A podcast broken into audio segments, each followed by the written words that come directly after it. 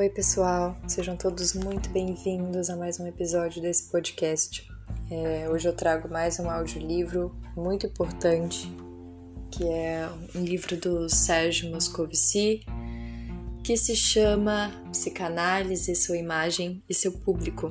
Ele é considerado por muitos autores como um livro inaugural das teorias da teoria das representações sociais dentro do campo da psicologia social Além disso, traz uma importantíssima construção de uma pesquisa a respeito das representações sociais a respeito da psicanálise, da imagem do psicanalista na sociedade à época, e é um texto assim de grande relevância, um texto histórico e é um texto que em muitos momentos os graduandos e graduados em psicologia precisam entrar em contato.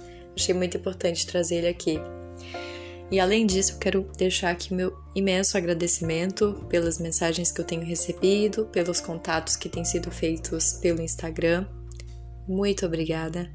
É muito gratificante para mim ver que essa, esses audiolivros, esse podcast tem chego aí do outro lado, o que para mim representa para além de tudo, um lugarzinho de paz durante a pandemia, foi um refúgio assim, as leituras, os estudos.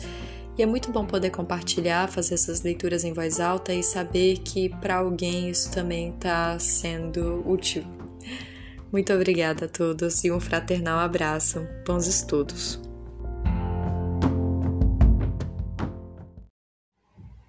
A psicanálise, sua imagem e seu público. Sérgio Moscovici, 1978, Sahara Editores.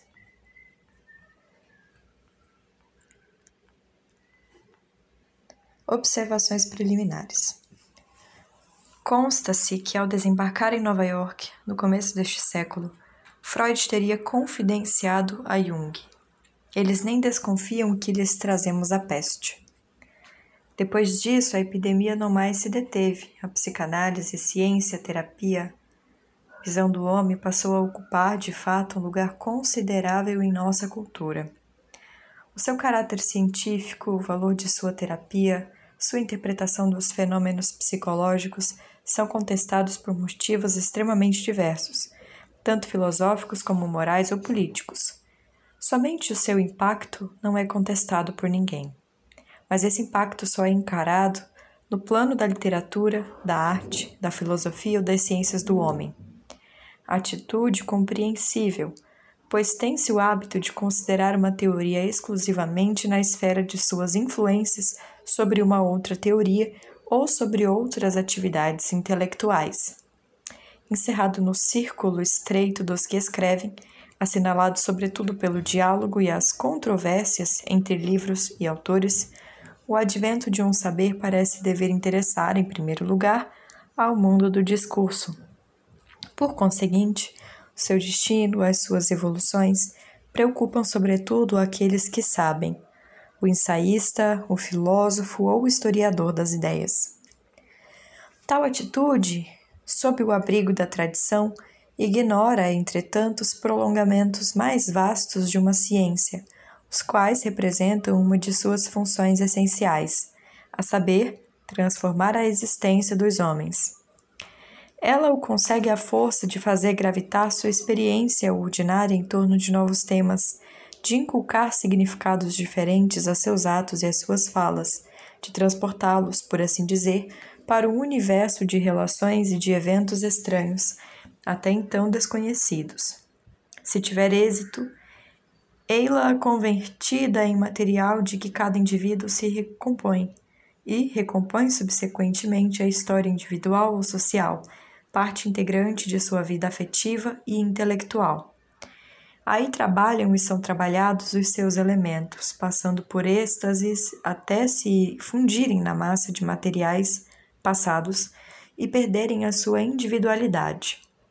Uma ciência do real torna-se assim uma ciência no real, dimensão quase física deste.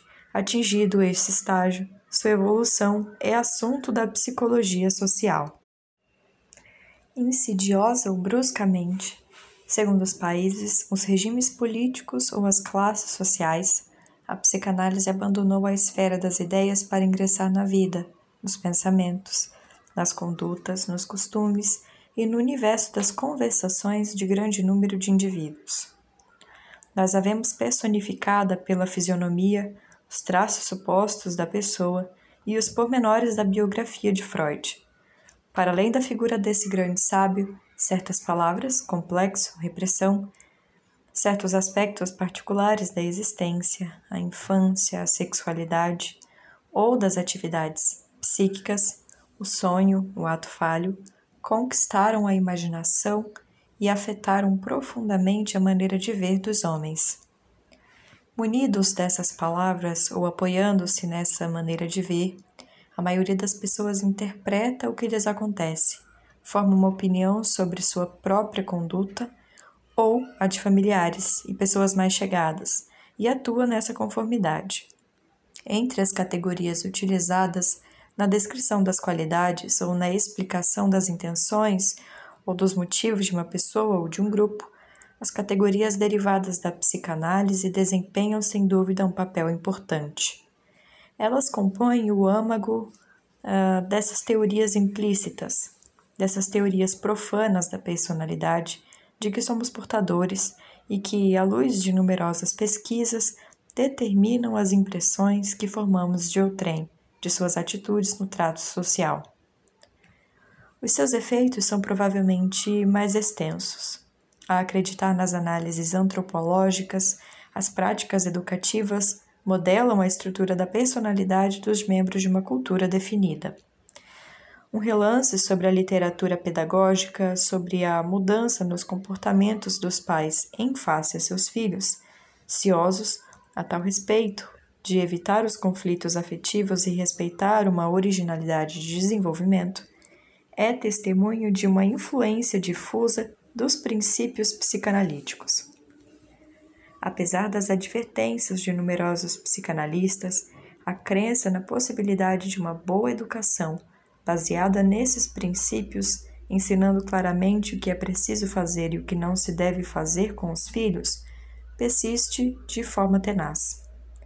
As consequências dessas condutas parentais, inspiradas pela psicanálise, deveriam ser reencontradas na estrutura da personalidade decorrente de nossa cultura. Falar do homo psicanalíticos é um dito de espírito mas poderemos ter a certeza de que se trata apenas de um dito de espírito? A linguagem está repleta de expressões ou de vocábulos que têm sua origem na psicanálise e que todos compreendem. A retórica religiosa, política, até mesmo econômica, não se dispensa de usar e abusar de tais expressões e vocábulos. A história em quadrinhos, o filme, o romance e a anedota não se cansam de difundi-los por outro lado, basta entrar no consultório médico para observar com que luxo de pormenores os pacientes fazem o balanço de seu estado psíquico ou somático, nele incluindo complexos e traumas infantis de toda a espécie, e esperam um diagnóstico formulado em termos análogos. Por que, aliás, os sintomas não seriam distribuídos, combinados e decifrados com a ajuda das imagens e dos conhecimentos psicanalíticos ora popularizados. Essas imagens e esses conhecimentos, seja qual for a sua origem, sempre foram tendentes a colorir o pano de fundo de uma cena clínica. Em seus primeiros artigos, Freud estuda a diferença entre a paralisia orgânica e a paralisia histérica. Esta última instalava-se instala-se no indivíduo segundo os esquemas sociais da fisiologia e da anatomia do sistema nervoso. O contraste com os esquemas científicos tem, portanto, seu papel a desempenhar no reconhecimento da doença e na terapia. Por expolação, é fácil imaginar que as noções psicanalíticas animam, notadamente, no domínio das doenças funcionais essa sintomatologia proliferante que uma sociedade reclama e renova desvairadamente. Essas comprovações semi-empíricas nos são preciosas. Elas nos autorizam a concluir que, no nível das relações interpessoais, depois das linguagens, Depois da personalidade e, enfim, da sintomatologia, o conhecimento da psicanálise refrata-se em graus diversos. No seu terreno se recorta o modelo, um modelo que é assimilado, ensinado, comunicado, repartido, dá forma à nossa realidade. Enfim, na camada espessa das permutas correntes, misturado aos grandes debates, levado pelo caudal poderoso dos símbolos, esse modelo retorna regularmente à superfície e apodera-se da consciência coletiva. Sua influência confere à ciência de que provém as dimensões de um, de um importante fato social e implanta-a na vida cotidiana da sociedade. É esse importante fato social que, se propõe, que me proponho a estudar, pelo menos em parte. A psicanálise está envolvida por ser ela que me forneceu a oportunidade e porque ocupa um local central entre as correntes intelectuais da nossa época. Mais do que isso, seu conteúdo relaciona-se de uma forma tão direta com os problemas que cada indivíduo ou coletividade deve resolver que podemos alimentar a esperança de compreender, se estudarmos a sua difusão, esses problemas e o seu modo de resolução. Cumpre não esquecer, entretanto, que o caso da psicanálise toca de perto um fenômeno mais geral e diria eu próprio das sociedades modernas. De que se trata? Até o presente, o vocabulário e as noções indispensáveis para descrever e explicar a experiência ordinária, prever o comportamento e os acontecimentos, incutir-lhes um sentido provinham da linguagem e da sabedoria longamente acumuladas por comunidades regionais ou profissionais. As percepções, os procedimentos lógicos, os métodos práticos, a polifonia de seres meio pensados, meio reais, que constituem a evidência dos sentidos ou da razão, tinham a mesma origem e proliferavam em seus limites. Portanto, o senso comum, com sua inocência, suas técnicas, suas ilusões, seus arquétipos e estratagemas, era primordial. A ciência e a filosofia dele extraíam seus materiais mais preciosos e os destilavam no alambique de sucessivos sistemas. Após vários decênios, essa corrente foi invertida. As ciências inventam e propõem a maior parte dos objetos, conceitos, analogias e formas lógicas a que recorremos para fazer face às nossas tarefas econômicas, políticas ou intelectuais. O que se impõe a longo prazo como dado imediato de nossos sentidos, de nosso entendimento, é na verdade um produto secundário, reelaborado das poucas das pesquisas científicas. Esse estado de coisas é irreversível, corresponde a um imperativo prático. Por quê? Porque deixamos de esperar exercer domínio sobre a maioria dos conhecimentos que nos afetam Pressupõe-se que grupos ou indivíduos competentes devam obtê-los e fornecê-los para nós. Uma quantidade crescente de teorias e fenômenos torna-se familiar por intermédio de outros homens. E seria impossível corroborá-la na experiência pessoal de cada um. O volume inflacionado de conhecimentos e de realidades diretas sobrepuja de todos os lados o volume cada vez mais limitado dos conhecimentos e realidades diretas. Nessas condições, pensamos e vemos por procuração. Interpretamos fenômenos sociais e naturais que não observamos e observamos fenômenos que nos dizem poder ser interpretados por outros, entenda-se. O trabalho de elaboração de uma visão coerente das nossas ações e da nossa situação, a partir de elementos derivados e de origem tão diversa, é psicológica e socialmente decisivo. Reencontramo-nos incessantemente perante o dilema do doente que, depois de ter consultado especialistas que examinaram cada parte de seu corpo, identificando um distúrbio local, depois de ter visto as radiografias, lido os resultados abstratos das análises de laboratório, deve, em definitivo, formular sozinho um diagnóstico e um prognóstico para saber em que pé se encontra.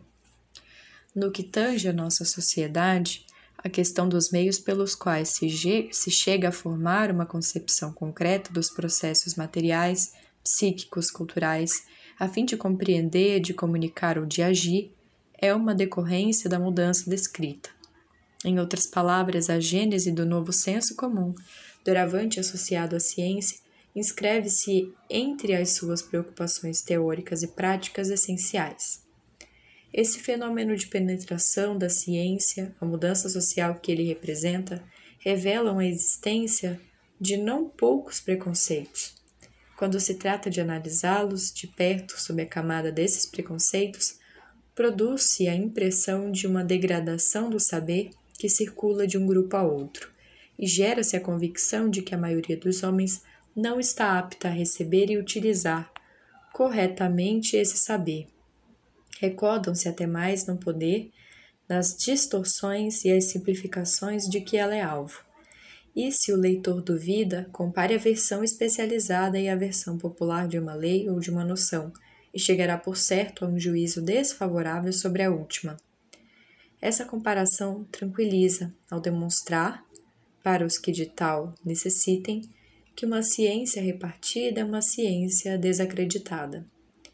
Ela promana, entretanto, de uma confusão de objetivos.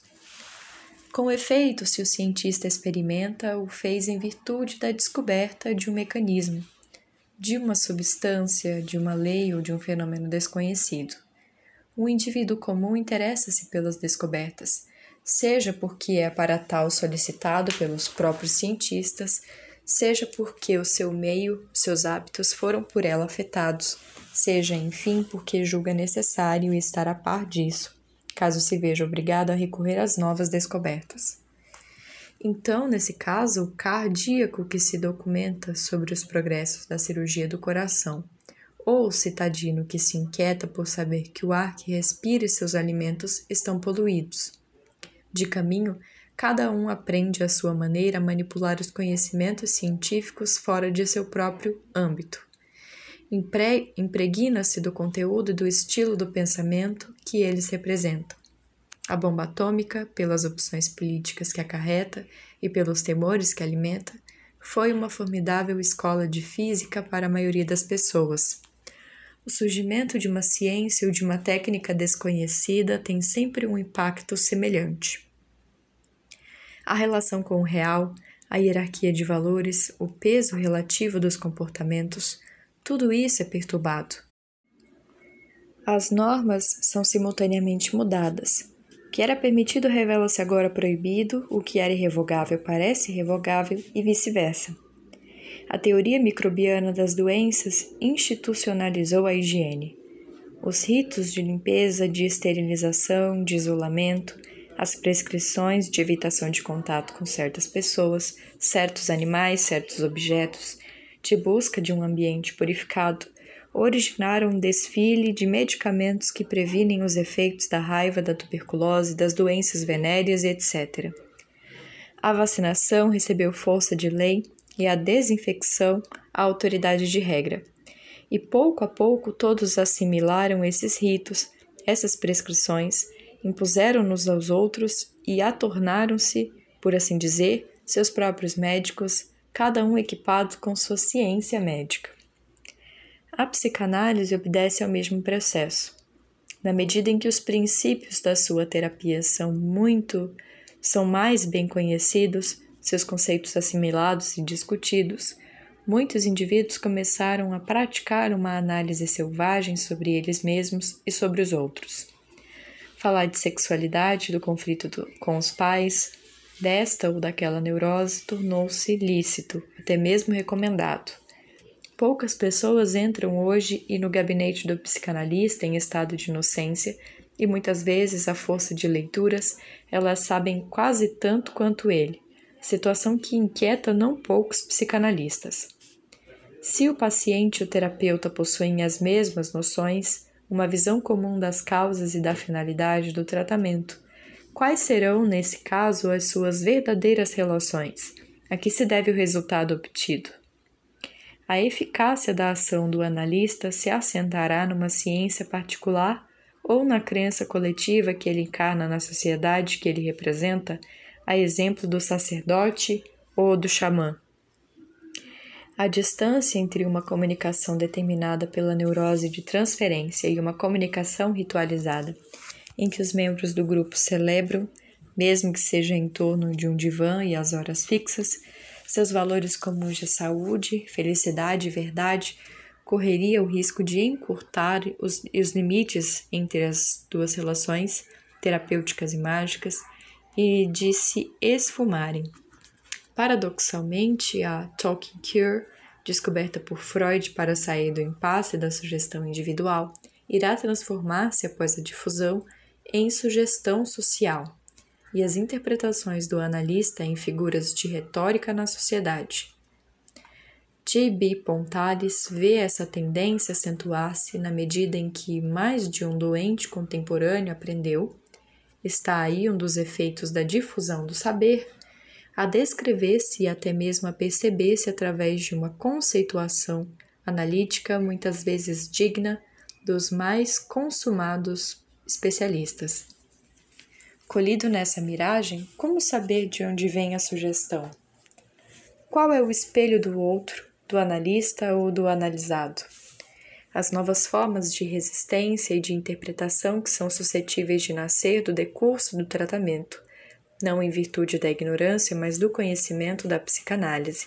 As interferências desse conhecimento e seu duplo social não podem deixar de ter repercussões sobre a teoria, sobre a técnica e sobre a sua evolução em geral. É evidente que a propagação de uma ciência tem um caráter criador. Esse caráter não é reconhecido enquanto nos limitamos a falar de simplificação, distorção, difusão, etc. Os qualificativos e as ideias que lhe estão associadas deixam escapar o principal do fenômeno próprio de nossa cultura, que é a socialização de uma disciplina em seu todo e não como se continua pretendendo a vulgarização de algumas de suas partes. Adotando-se este ponto de vista, transfere-se para o segundo plano as diferenças entre os modelos científicos e os modelos não científicos, o empobrecimento das proposições iniciais e o deslocamento do sentido, do lugar de aplicação. Vê-se, pois, do que se trata da formação de um outro tipo de conhecimento adaptado a outras necessidades, obedecendo a outros critérios num, num contexto social preciso. Não reproduz um saber armazenado na ciência, destinado a permanecer aí, mas reelabora, segundo sua própria conveniência e de acordo com os seus meios, os materiais encontrados. Por conseguinte, participa da homeostase sutil da cadeia de operações pelas quais a descoberta científica transforma seu meio ambiente e se transformam em atravessá-lo, e engendram as condições de sua própria realização e renovação. Elas têm por pano de fundo uma mudança historicamente decisiva da gênese de nosso senso comum, que não é o contágio das ideias, a difusão de átomos de ciência ou de informação que observamos, mas sim o movimento no decorrer do qual as descobertas científicas são socializadas. Detive-me por muito tempo em duas ideias. A psicanálise é um evento cultural que, ultrapassando o círculo restrito das ciências, da literatura ou da filosofia, afeta a sociedade em seu todo. Observa-se simultaneamente o nascimento de um novo senso comum que não pode ser compreendido em termos de vulgarização, de difusão ou de distorção da ciência. Para analisar esse evento e esse fenômeno seria indispensável a contribuição da sociologia e da história. Entretanto, a psicologia social apreendeu os seus aspectos essenciais e o fez mediante o estudo das representações sociais e das comunicações. Parecem-me necessários alguns esclarecimentos neste ponto sobre esses dois conceitos. Foi Durkheim o primeiro a propor a expressão representação coletiva. Quis assim designar a especificidade do pensamento social em relação ao pensamento individual. Assim como, em seu entender, a representação individual é um fenômeno puramente psíquico, irredutível à atividade cerebral que o permite, também a representação coletiva não se reduz à soma das representações dos indivíduos que compõem uma sociedade. Com efeito, ela é um dos sinais do primado do social sobre o individual, da superação deste por aquele. Para Durkheim, competia a psicologia social estudar de que modo as representações se atraem e se excluem, se fundem umas com as outras ou se distinguem. Ela ainda não efetuou esse estudo até agora, o que é uma pena. Ao se abordar esse assunto, percebe-se que a noção precisa ser circunscrita com maior rigor. Toda representação é composta de figuras e de expressões socializadas. Conjuntamente, uma representação social é uma organização de imagens linguagem, porque ela realça e simboliza atos e situações que nos são os e nos tornam comuns. Encarada de um modo passivo, ela é apreendida a título de reflexo na consciência individual ou coletiva de um objeto de feixe de ideias que lhe são exteriores. A analogia com uma fotografia captada e alojada no cérebro é fascinante. A delicadeza de uma representação é, por conseguinte, comparada ao grau de definição e nitidez ótica de uma imagem. É nesse sentido que nos referimos frequentemente à representação, imagem, do espaço, da cidade, da mulher, da criança, da ciência, do cientista e assim por diante. A bem dizer, devemos encará-la de um modo ativo, pois seu papel consiste em modelar o que é dado do exterior, na medida em que os indivíduos e os grupos se relacionam, de preferência com os objetos, os atos e as situações constituídos por e no decurso de miríades de interações sociais. Ela reproduz, é certo, mas essa reprodução implica um remanejamento das estruturas uma remodelação dos elementos, uma verdadeira reconstrução do dado no contexto dos valores, das noções e das regras, de que ele se torna doravante solidário. Aliás, o dado externo jamais é algo acabado e unívoco. Ele deixa muita liberdade de jogo à atividade mental que se empenha em empreender.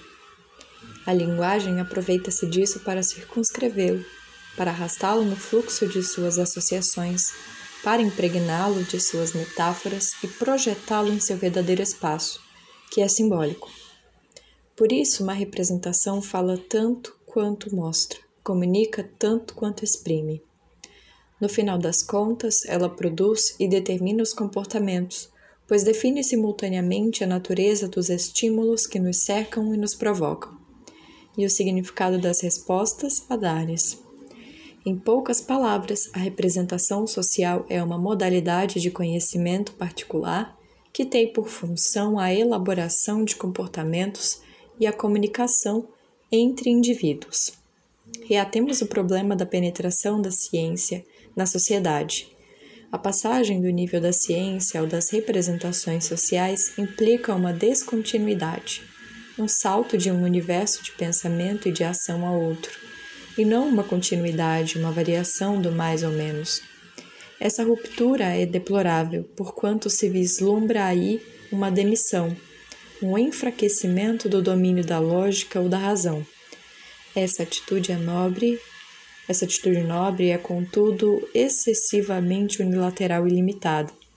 Ela ignora que, pelo contrário, essa ruptura é a condição necessária para a entrada de cada conhecimento físico, biológico, psicológico, etc., no laboratório da sociedade. Todos eles aí se encontram dotados de um novo status epistemológico sob a forma de representações sociais. Insisto na especificidade dessas representações porque não gostaria de vê-las reduzidas, como no passado, a simples simulacros ou resíduos intelectuais sem relação alguma com o comportamento humano criador. Pelo contrário, elas possuem uma função constitutiva da realidade, da única realidade que conhecemos por experiência e na qual a maioria das pessoas se movimenta. Assim, uma representação social é, alternativamente, o sinal e a reprodução de um objeto socialmente valorizado a psicanálise, por exemplo, serve de modelo de organização das realidades que lhe correspondem. O quadro dos fenômenos e eventos que ela projeta na vida coletiva contém as marcas do molde científico. Nem por isso deixa de ser diferente e original. Essa distância tem um motivo. Uma representação é sempre uma representação de alguém, tanto quanto de alguma coisa. As funções respectivas dos grupos sociais a esse respeito aí encontram seu eco. Assim, os católicos ou os comunistas retomam e combinam os conceitos da psicanálise, como os da física ou da biologia em outras circunstâncias, em consonância com sua visão de Deus ou da história e com as suas atitudes políticas do momento. O mapa das relações e dos interesses sociais é legível a cada instante através das imagens, informações e linguagens. Representar não consiste somente em selecionar, completar um ser objetivamente determinado com um suplemento de alma subjetiva. É de fato ir mais além, edificar uma doutrina que facilite a tarefa de decifrar, predizer ou antecipar os seus fatos. Em vez de adensar e imobilizar sobre as sociedades a sombra de uma experiência ou de um conhecimento vindos de alhures, formar uma representação deles é animá-los de duas maneiras. Em primeiro lugar, vinculando-os a um sistema de valores, de noções e práticas que confere aos indivíduos as formas de se orientarem no meio social e material e de o dominarem. Em segundo lugar, propondo-os aos membros de uma comunidade a título de veículo para suas trocas e de código para denominar e classificar de maneira clara as partes de seu mundo, de sua história individual ou coletiva. Qualificar, por exemplo, uma pessoa de complexada ou recalcada equivale a uma pessoa a associar um gesto ou uma fala a justificar pelo seu o seu próprio comportamento em relação a si mesmo ou em outras ocasiões a conjecturar sobre gostos, falas ou comportamentos. E ainda mais a ver nessa pessoa os efeitos de um mecanismo psicológico a reconstituir os diversos roteiros das suas relações com a mãe, o pai, os irmãos, como se delas fôssemos testemunhas. Levando em conta essa função constante do real e do pensado, do científico e do não científico, uma conclusão se impõe. A representação social é um corpus organizado de conhecimentos e uma das atividades psíquicas graças às quais os homens tornam inteligível a realidade física e social, inserem-se num grupo ou numa ligação cotidiana de trocas e liberam os poderes de sua imaginação. A opinião escrevia Diderot a Necker, esse mob de que conhecemos toda a força, para o bem ou para o mal, é apenas, em seu princípio, o efeito exercido por um pequeno número de homens que falam depois de terem pensado. A circulação de opiniões e de teorias produz, seguramente, esse efeito, e não cabe insistir em tal ponto. Em grande medida, ela torna sociais as ciências e cientifica as sociedades. É essa a razão pela qual era indispensável ligar-se ao estudo das comunicações a propósito da psicanálise, entenda-se. Contudo, uma observação se impõe. Concebeu-se muitas vezes essa difusão dos conhecimentos como uma disseminação de cima para baixo ou como imitação da elite dos que sabem pela massa dos que ignoram. Estamos mais perto da verdade quando aí enxergamos uma troca, graças à qual experiências e teorias se modificam qualitativamente, tanto em seu alcance como em seu conteúdo. Essas modificações são determinadas tanto pelos meios de comunicação, jornais, rádio, conversações e etc., como pela organização social dos que comunicam, igreja, partido e etc. A comunicação jamais se reduz à transmissão das mensagens de origem ou ao transporte de informações inalteradas. Ela diferencia, traduz, interpreta e combina, assim como os grupos inventam, diferenciam ou interpretam os objetos sociais ou as representações de outros grupos.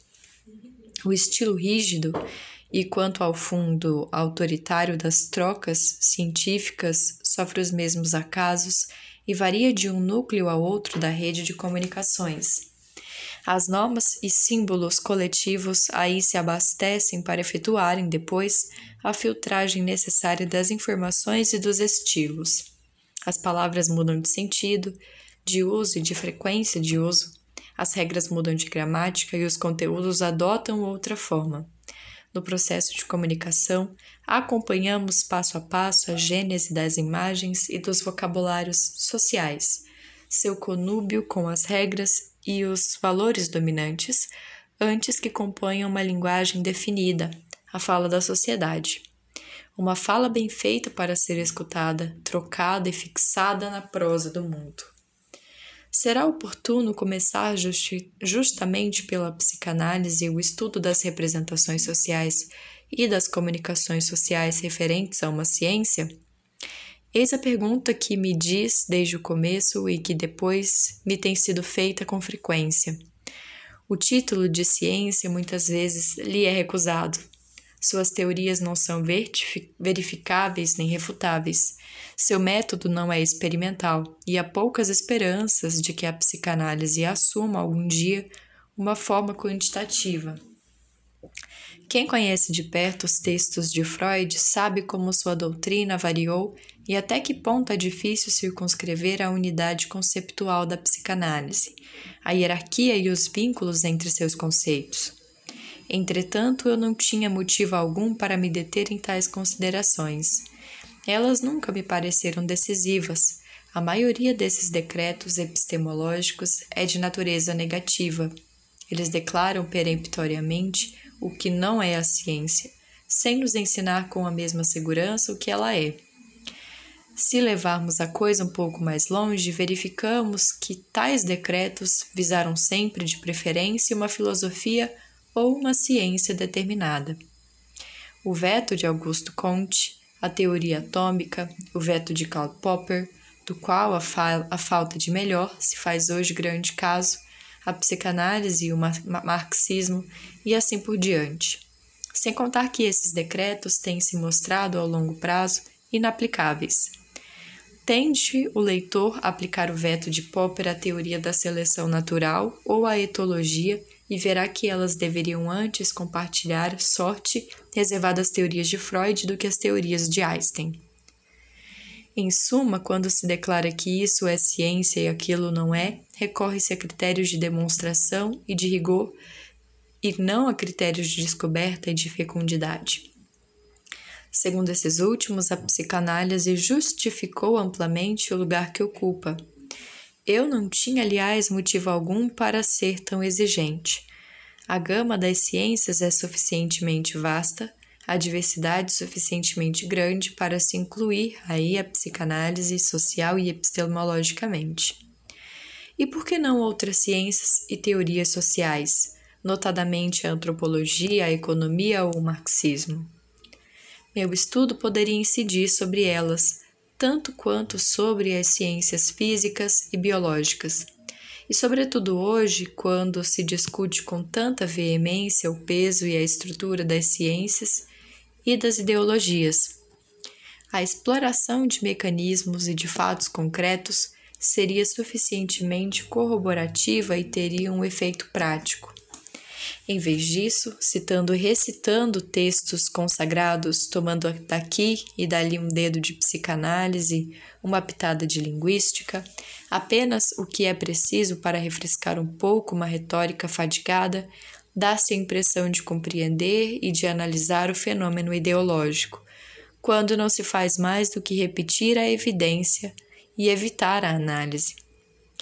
Mas deixo a outro o cuidado de pintar o quadro devera surpreendente dessa fuga desabalada diante do concreto e do particular, do cerimonial que lhe é concomitante e de explicar as suas causas. Estou persuadido de que a psicanálise foi, para uma investigação como essa, um objeto de eleição. Teria sido mais difícil, para começar, estudar a socialização de uma teoria física, por exemplo sobretudo porque se tratava de inaugurar um domínio de pesquisa. Eu tirei proveito dessa vantagem, mas também pus drásticos limites à generalidade dos resultados obtidos. Espero, entretanto, que eles conservem alguma utilidade, mesmo nessas condições. Apesar de sua importância enfatizada de todos os lados, as representações sociais e as ideologias não têm sido objeto, de um modo geral, de uma abordagem empírica frequente. Enquanto se aguarda o nascimento de uma metodologia, a pesquisa que diz respeito à população de indivíduos e a análise de conteúdo referente à população de documentos são as técnicas atuais mais adequadas ao seu exame científico. Essas técnicas são bastante simples e flexíveis para propiciar resultados válidos sobre os pontos particulares que nos interessam. A. Populações interrogadas. A pesquisa que procedi baseia-se em amostras de populações inicialmente devia assentar numa amostragem representativa do conjunto da população parisiense. Dei-me rapidamente conta de que isso teria sido um erro, na medida em que somente certas categorias sociais se encontrariam representadas em quantidades suficientes, enquanto outras, intelectuais, estudantes, estariam praticamente ausentes. Para atenuar esse inconveniente, formei seis grupos: populações população representativa, grupo formado pela amostra representativa da população parisiense, tal como é encontrada em qualquer tipo de sondagem, população classe média, constituída de industriais, artesãos, funcionários, assalariados e donas de casa. Fui levada a dividir esse grupo em dois subgrupos, dada sua heterogeneidade quanto aos níveis de instrução e socioeconômico. No subgrupo A foram incluídos os informantes de níveis de instrução e socioeconômicos mais elevados, e no grupo 2, os informantes de níveis. No subgrupo B, os informantes de níveis de instrução e socioeconômico bem mais baixos. A sobreposição parcial dos dois critérios faz com que esta subdivisão não tenha sido sempre das mais rigorosas população liberal, na qual foram incluídos professores, médicos, advogados, técnicos de nível superior e eclesiásticos, população operária, grupo que abrange os operários de todas as categorias, tanto os operários especializados como os qualificados, contramestres, etc. População estudantil, de estudantes da Universidade de Paris, população de alunos de escolas técnicas, compreendendo alunos de 18 a 22 anos de idade que se preparam para diversos ofícios, como secretariado, cerâmica, curtumes, ótica e etc. Em virtude de uma comparação que me pareceu necessária, interroguei igualmente dois pequenos grupos de sujeitos residentes na província.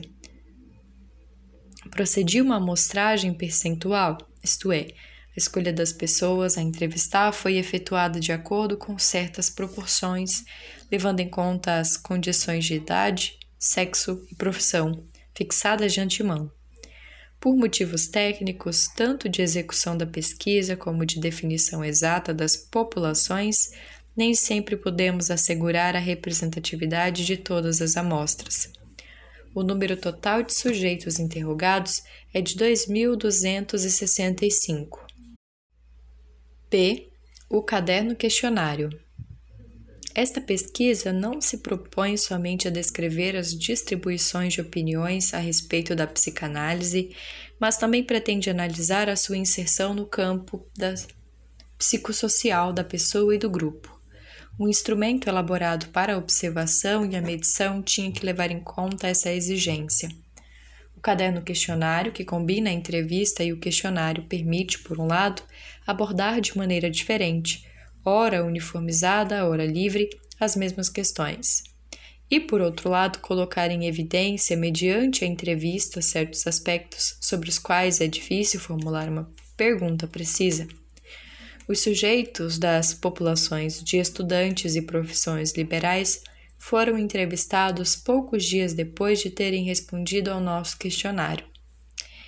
Partindo da verificação de que cada grupo tem um universo de opinião particular, preparei questionários distintos, nos quais havia 14 questões comuns a todos eles. Esse modo de proceder permitiu simultaneamente manter uma possibilidade de comparação útil e facilitar uma, facilitar uma exploração específica das opiniões manifestadas a respeito da psicanálise por cada camada social em particular. O emprego simultâneo de técnicas diversas requer uma unificação subjacente. As entrevistas livres, às quais atribuo tanta ou mais importância que aos questionários, são codificadas segundo certas categorias e certos temas que permitem apreender a sua relação e representação estatística. Na codificação é necessário separar dois aspectos, um centrado no grupo e um centrado no conteúdo. A, a codificação centrada no grupo tende a definir as modalidades de expressão do grupo a propósito de um objeto dado. Por exemplo, o objeto é pensado em termos abstratos ou concretos. O grupo tem dele uma imagem real ou uma imagem ideal, etc. A codificação centrada no conteúdo é orientada para a separação dos temas que se apresentam mais frequentemente a respeito do nosso problema. Ela também nos autoriza a definir o vocabulário que o exprime. As categorias e os temas ajudam-nos a isolar e a generalizar, combinando discursos muito individualizados assim como a operar estatisticamente como se se tratasse de perguntas e respostas. Também procurei estabelecer as dimensões do universo de opiniões, procedendo a uma análise escalar do material. A interpretação dos resultados e a definição da amostragem implicam a escolha de variáveis que acreditamos darem conta das tendências constatadas. As mais simples de determinar são a idade, o sexo, as categorias socioprofissionais, o estado civil. A avaliação da filiação política criou problemas delicados. Só foi possível obtê-la de maneira satisfatória para as profissões liberais. O fator religião é mais facilmente discernível. As pessoas interrogadas não esconderam sua crença ou sua indiferença a esse respeito. A distinção entre o crente e praticante foi feita pelos próprios informantes, que se classificavam numa categoria ou em outra. Duas outras variáveis, o nível de informação ou de conhecimento sobre a psicanálise e a atitude quanto a ela, foram determinadas com a ajuda de escalas, sempre que tal foi possível. Em tudo se recorreu, aliás, ao consenso de juízes. Utilizando assim técnicas e índices diferentes de acordo com as exigências e as possibilidades de pesquisa em cada população, estabelecemos uma lista de fatores: idade, sexo, categoria socioprofissional, estado civil, grau de instrução, filiação religiosa e política, nível socioeconômico, nível de informação e de atitude, que explicam os resultados obtidos. Estou ciente das imperfeições desta pesquisa. Ela foi realizada inteiramente com a ajuda benévola de estudantes que se interessaram pelo trabalho. C. Análise de conteúdo da imprensa. A par da pesquisa junto às populações citadas, a análise de conteúdo de artigos relativos à psicanálise proporcionou-me um segundo campo de investigação, uma considerável parcela da imprensa foi por nós inventariada do período de janeiro de 1952 a março de 1953. A partir dessa data até julho de 1956, um serviço de documentação especializada enviou-nos todos os recortes de imprensa que diziam respeito, direta ou indiretamente, à psicanálise. No total, coligi 1.640 artigos publicados em 230 jornais e revistas, sendo 110 de Paris e 120 da província. O método utilizado para o estudo da imprensa inspirou-se no que foi desenvolvido pela Escola de Laswell e exposto por Bersol, como uma técnica sistemática e quantitativa de descrição do conteúdo. Na presente pesquisa, procedeu-se da seguinte maneira. Em primeiro lugar, procurou-se verificar um certo número de hipóteses, por exemplo, a chamada imprensa da esquerda interessa-se mais pela psicanálise do que a imprensa da direita e etc. Para tanto, elaborei um questionário grade que, a respeito de cada artigo, permitia conhecer o seu tamanho, a rúbrica que, em que figurava, os termos em que a psicanálise era descrita, a atitude a seu respeito, para que pontos ou aspectos da psicanálise se chamava a atenção, ou, ou quais eram os objetivos que se lhes atribuíam.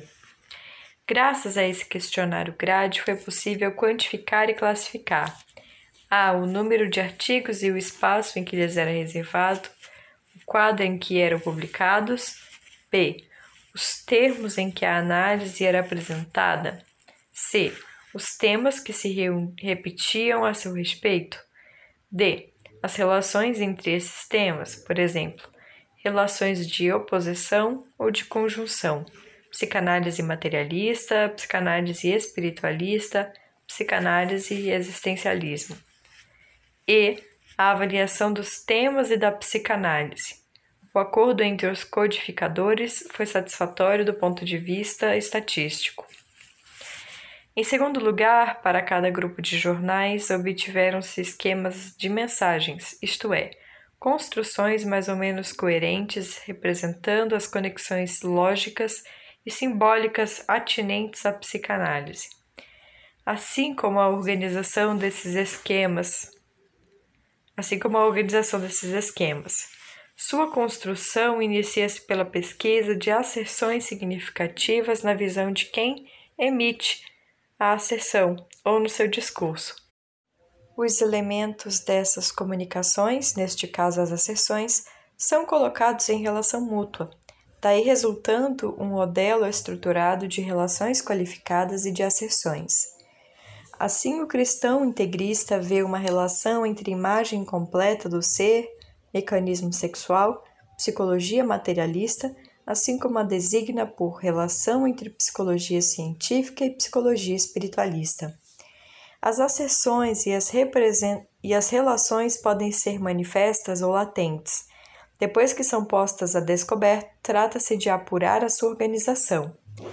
Como efeito, asserções e relações carecem de sentido enquanto termos independentes, e essa organização leva à elaboração de um conjunto de relações cuja lei, uma vez conhecida, deixa ver a ordem procurada. As diferentes proposições e ligações são ponderadas levando em conta os resultados da primeira etapa da análise de conteúdo. Essa etapa puramente taxonômica prepara um quadro geral de estudo científico. Não poderia culminar na verificação de conjecturas teóricas em torno do fenômeno da comunicação. Por esse motivo, foi suplementada pela análise de conteúdo mais dedutiva da segunda etapa. As duas técnicas utilizadas, a pesquisa de opinião e a análise de conteúdo, são técnicas de observação. As conclusões teóricas deparam-se aí com uma limitação que pode ser superada em duas direções: a de comparação e a do experimento. Neste sentido, os resultados do nosso trabalho são simultaneamente provisórios e abertos. Provisórios pelo seu modo de estabelecimento, abertos na medida em que são suscetíveis de fornecer uma base para os trabalhos análogos e experimentos capazes de apreender os processos explorados. explorados.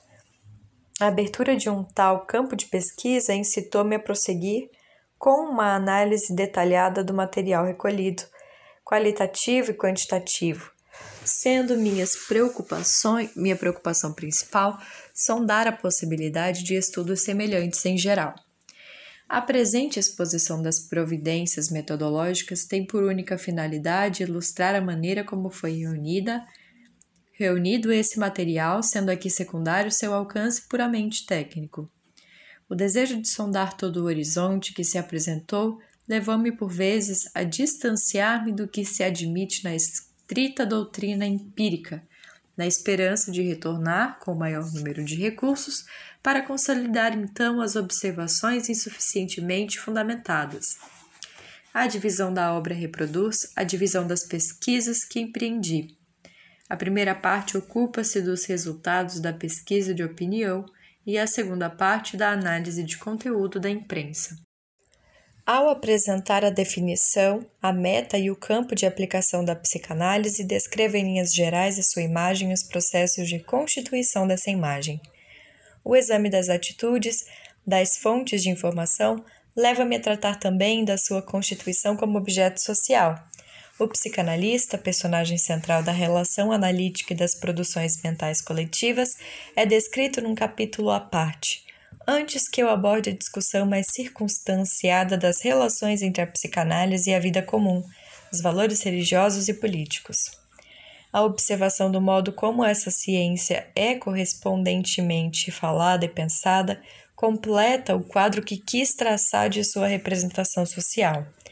Na segunda parte, exponho, para começar, os resultados gerais da análise de conteúdo da imprensa estudo em que vários casos de propaganda e de difusão de modelos de utilização na psicanálise, na crítica literária, publicidade, política e etc. A unidade dessa obra reside em sua finalidade, descrever e compreender como a psicanálise se inseriu na sociedade francesa. Nenhuma outra unidade, nem estilística nem especulativa, foi desejada. Pelo contrário, numerosas razões contribuíram para lhe conferir uma aparente heterogeneidade. Que o leitor a considere, sobretudo, um documento social em que se refletem algumas das preocupações atuais da nossa sociedade, a amplitude desse trabalho pediu constantemente uma colaboração devotada sem a qual não teria vindo ao lume. A senhorita Nicole Eisner e o professor Hu San Constenla ajudaram-me a realizar a pesquisa de opinião junto de pessoas que exercem profissões liberais. A senhorita Sônia Akisnazi colaborou ativamente na análise de conteúdo da imprensa. O senhor Claude Bretot participou no mesmo trabalho. O senhor Gerald Salmona codificou uma parte das pesquisas de opinião e contribuiu para a análise escalar dos resultados. Mas foram a senhorita Marianne Glug e a senhorita Claudine Heitzlich que participaram mais intimamente do conjunto do trabalho de elaboração e de análise, participação sempre inteligente e fecunda, pelo que se pode dizer que este estudo também é, em parte, de sua autoria. É ao saudoso professor Lagache que devo o primeiro impulso dessa pesquisa. Em todas as fases do meu trabalho recebi provas renovadas do interesse constante que ele lhe dedicava. Sempre lhe dedicarei a minha gratidão. Primeira parte: A representação social da psicanálise. Resultados da pesquisa de opinião e análise teórica. Capítulo 1 Representação social, um conceito perdido. 1. Miniaturas de comportamento, cópias da realidade e formas de conhecimento. As representações sociais são entidades quase tangíveis. Elas circulam, cruzam-se e se cristalizam incessantemente através de uma fala, um gesto, um encontro, em nosso universo cotidiano. A maioria das relações sociais estabelecidas, os objetos produzidos ou consumidos, as comunicações trocadas, delas estão impregnados, Sabemos que as representações sociais correspondem, por um lado, à substância simbólica que entra na elaboração e, por outro, à prática que produz a dita substância, tal como a ciência ou os mitos correspondem a uma prática científica e mítica. Entretanto, se a realidade das representações sociais é fácil de aprender, não é o conceito. Há muitas razões para isso, razões históricas em grande parte, e é por esse motivo que se deve deixar os historiadores a incumbência de descobri-las. Quanto às razões não históricas, reduzem-se todas a uma única, a sua posição mista na encruzilhada de uma série de conceitos sociológicos e de uma série de conceitos psicológicos. É nessa encruzilhada que temos de nos situar. O empreendimento tem por certo algo de pedante, mas não vemos outro modo de destacar de seu glorioso passado tal conceito, de reatualizá-lo e compreender-lhe a especificidade. Voltemos um pouco atrás, mais precisamente a Durkheim. Em seu espírito, as representações sociais constituíam uma classe muito genérica de fenômenos psíquicos e sociais, abrangendo o que designamos por ciência, ideologia, mito, etc. Elas destrinçavam o aspecto social e, paralelamente, e vertente perceptiva e da vertente intelectual do funcionamento coletivo. Um homem que não pensasse por meio de conceitos não seria um homem, pois não seria um ser social. Reduzido apenas aos objetos da percepção individual, seria indistinto e animal. Pensar conceptualmente não é apenas isolar e agrupar os caracteres comuns a um certo número de objetos. É subordinar o variável ao permanente, o individual ao social. Se nesses textos Durkheim queria simplesmente dizer que a vida social é a condição de todo pensamento organizado, e de preferência que a recíproca também é verdadeira, sua atitude não suscita objeções. Entretanto, na medida em que ele não aborda frontalmente nem explica a pluralidade de modos de organização do pensamento, mesmo que sejam todos sociais, a noção de representação perde, nesse caso, boa parte de sua nitidez. Talvez se possa encontrar aí outra das razões de seu abandono. Os antropólogos debruçando-se sobre o assunto dos mitos, os sociólogos voltando-se para o estudo das ciências, os linguistas para o estudo da língua e sua dimensão semântica e etc. Para lhe atribuir um significado determinado, é indispensável que se lhe retire o seu papel de categoria geral, referente ao conjunto de produções simultaneamente intelectuais e sociais. Consideramos que, desta forma indireta, é possível singularizá-lo, destacá-lo do meio da cadeia de termos semelhantes. Trata-se de uma forma do mito, e poderíamos confundir hoje mito e representações sociais? Certo, o exemplo dos mitos, das regulações que efetuam no comportamento e das comunicações nas chamadas sociedades primitivas, seu modo de conceptualizar uma experiência concreta são outras tantas analogias com os fenômenos próprios da nossa sociedade. Aí se misturaram diversos preconceitos. Quem não fala do mito da mulher, do mito do progresso, do mito da igualdade e de outros mitos dessa ordem, apenas se trata com muita frequência de uma forma de rebaixar as opiniões e atitudes atribuídas a um determinado grupo ao nível da massa. A gente baixa, em suma, que não atingiu o grau de racionalidade de consciência das elites, as quais, esclarecidas, batizam ou criam essas mitologias ou escrevem sobre elas. Semelhante transposição pouco se impõe e a diferença parece mais fecunda.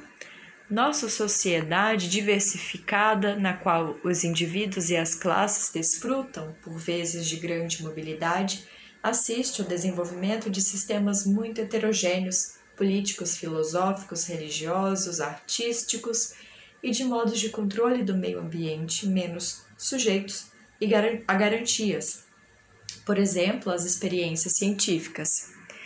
Enquanto que o mito constitui para o chamado homem primitivo uma ciência total, uma filosofia única em que se reflete sua prática, sua percepção da, da natureza das relações sociais para o chamado homem moderno, a representação social constitui uma das vias de apreensão do mundo concreto circunscrito em seus alicerces e em suas consequências. Se os grupos ou os indivíduos a ela recorrem na condição de que não se trate de uma escolha arbitrária, é certamente para tirar proveito de uma das múltiplas possibilidades que se oferecem a cada um.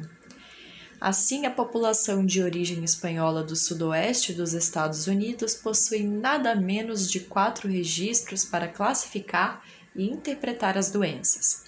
A. A sabedoria popular medieval do sofrimento físico. B. A cultura das tribos ameríndias. C. A medicina popular inglesa nas zonas urbanas e rurais. E D. A ciência médica. De acordo com a gravidade da doença e com sua situação econômica, eles empregam um ou outro desses registros para procurar a cura. Observam-se, pois, circunstâncias socialmente definidas em que eles se deixam guiar por representações coletivas ou por informações científicas. Os grupos, nestes como em outros casos, estão conscientes, quando optaram num sentido ou no outro, dos motivos a que obedeceram. Compreende-se, pois, que os traços, tanto sociais como intelectuais, de representações formadas em sociedades onde a ciência, a técnica e a filosofia estão presentes, sofram sua influência e se constituam em seu prolongamento e em oposição a elas. Veremos em seguida quais são os, esses traços, entre mentes, identificar mito e representação social, transferir as propriedades psíquicas e sociológicas do primeiro para a segunda, sem mais nem menos, equivale a contentar-se com metáforas e aproximações falaciosas. Quando é imperativo, pelo contrário, circunscrever de forma rigorosa um aspecto essencial da realidade. Essa cômoda aproximação tem frequentemente por finalidade depreciar o nosso senso comum mostrando seu caráter inferior, irracional e, em última instância, errado. Nem por isso o mito é guindado à sua verdadeira dignidade. Não merece que nos fixemos nele. Portanto, temos de encarar a representação social tanto na medida em que ela possui uma contextura psicológica autônoma, como na medida em que é própria de nossa sociedade e de nossa cultura. Trata-se de uma dimensão ou de um coproduto da ciência? Durkheim parece acreditar nisso, porquanto viu nas ciências, como aliás nas religiões, apenas casos particulares. Escreveu ele: O valor que atribuímos à ciência depende, em suma, da ideia que fazemos coletivamente de sua natureza e do seu papel na vida. Quer dizer, ela exprime um estado de opinião é que, de fato, tudo na vida social, inclusive a própria ciência, assenta na opinião. Sim, é certo. Mas o papel dessa opinião na estrutura e no desenvolvimento das teorias científicas é cada vez mais reduzido. Ela dá, por vezes, mais importância na escala de valores a uma ciência do que a outra, mais a biologia do que a física, mais a psicanálise do que a etologia, e decide até sobre investimentos de ordem financeira e política. A isso se reduz seu papel, ou quase. Por outro lado, o resto é decidido com a ajuda de experimentos, de cálculos, de invenções teóricas. Quanto às representações sociais, elas atuam por meio de observações, de análises dessas observações e de noções e linguagens de que se apropriam a esquerda e a direita nas ciências e nas filosofias e tiram as conclusões que se impõem. Muitas fórmulas que encontram sua aplicação na biologia, a luta pela vida, por exemplo, ou nas ciências sociais, área em que os exemplos seriam inúmeros, prolongam essas conclusões e lhes dão uma expressão memorável. Elas permanecem, contudo, à margem do núcleo firme de cada ciência. Observações análogas aplicam-se a outros conceitos da série, ideologia, visão do mundo, etc., que tendem a qualificar globalmente um conjunto de atividades intelectuais e práticas. Do ponto de vista que nos interessa aqui, tal exercício, fastidioso em seu princípio, é inútil. O resultado seria idêntico ao obtido pela comparação das representações sociais do mito e da ciência, a saber, que elas constituem uma organização psicológica, uma forma de conhecimento particular de nossa sociedade e irredutível a qualquer outra. Mas se poderia indagar neste ponto. Por que retomamos essa noção já antiga? Uma vez que se lhe recusou a posição dominante, a de traço distintivo do social, de categoria que engloba todas as formas do pensamento, para rebaixá-la à categoria mais modesta de forma específica, entre outras, ela se recobre de numerosas noções psicossociológicas equivalentes. Assim, as noções de opinião, atitude, preconceito, etc., e de imagem parecem muito próximas dela. Talvez isso seja verdade num sentido estrito, mas é falso num sentido fundamental. Assim, vejamos mais detalhadamente por quê. Como se sabe, a opinião é, por um lado, uma fórmula socialmente valorizada a que o indivíduo adere. e, por outro lado, uma tomada de posição sobre um problema controvertido na sociedade. Quando convidamos indivíduos a responder à pergunta: a psicanálise pode ter uma influência salutar sobre as condutas criminais? Os 69% de respostas sim, os 23% de não e os 8% de sem resposta indicam-nos o que uma coletividade pensa da aplicação mencionada. Nada é dito do seu contexto, nem dos critérios de julgamento, nem dos conceitos que lhes são subjacentes. A maioria dos estudos descreve a opinião como sendo pouco estável, incidindo sobre pontos particulares e, portanto, específica.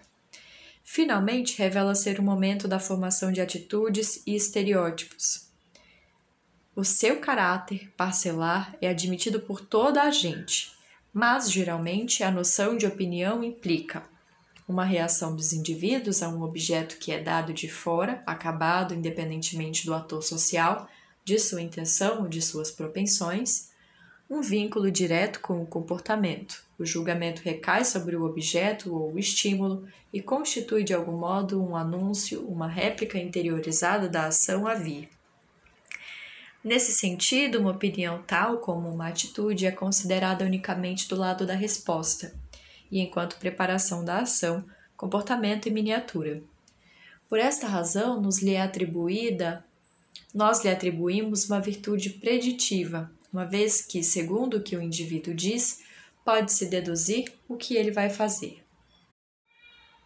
O conceito de imagem não se afasta muito do conceito de opinião, pelos, pelo menos no que se refere aos seus pressupostos de base.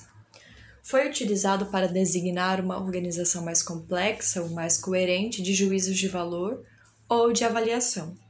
No pequeno e veemente livro, Boulding reclamou a criação de uma ciência, a Elconics, que, se, que lhe seja consagrada. Essa proposta indica uma lacuna evidente na psicologia social, em cuja esfera deveria estar o estudo dessas imagens.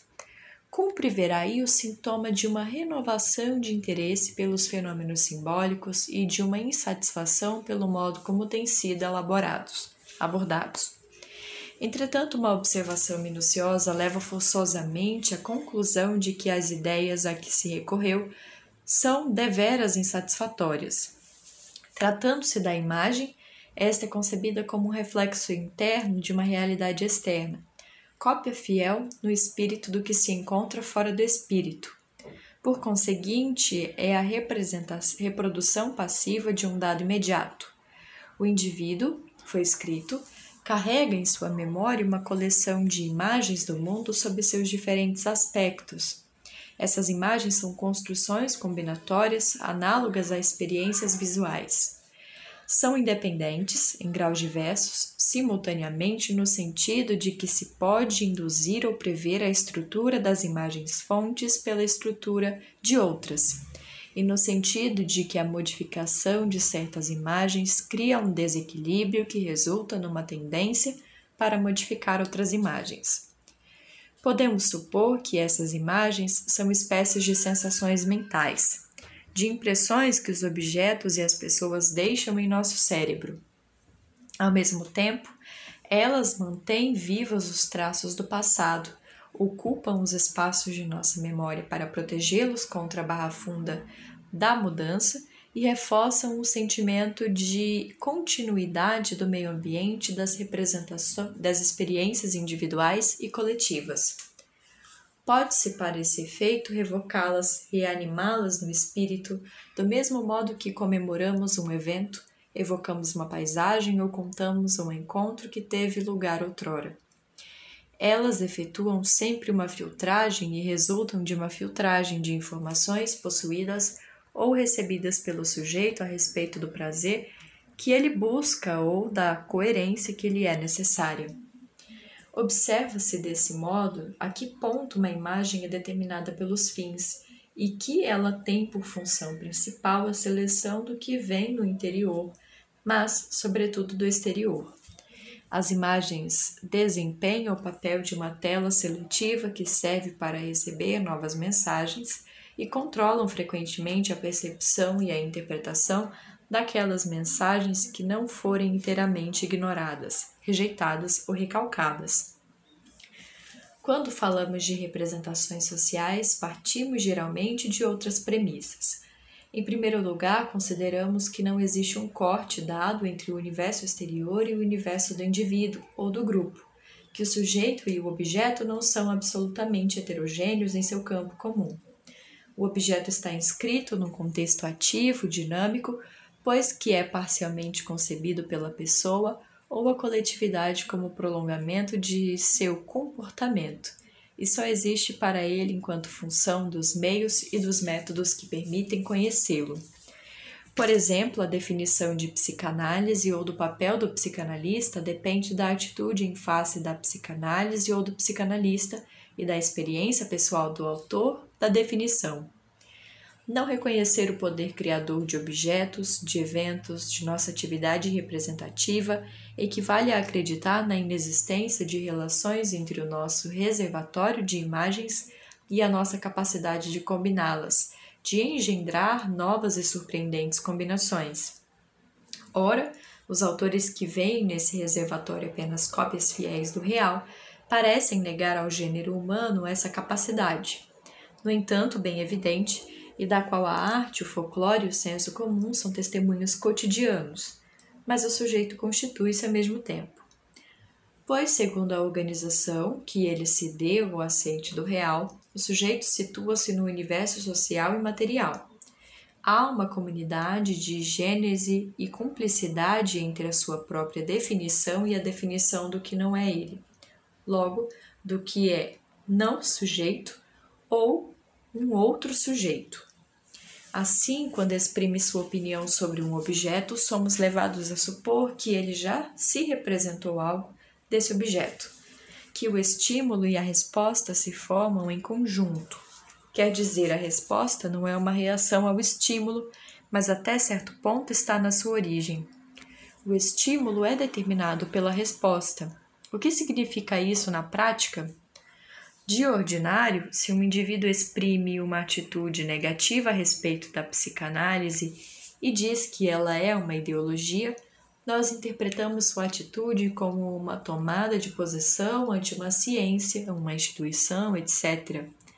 Entretanto, ao observá-la mais de perto, verifica-se que a psicanálise está confinada ao domínio da ideologia justamente para possibilitar esse julgamento negativo Portanto, se uma representação social é uma preparação para a ação, ela não é somente na medida em que guia o comportamento, mas, sobretudo, na medida em que remodela e reconstitui os elementos do meio ambiente em que o comportamento deve ter lugar.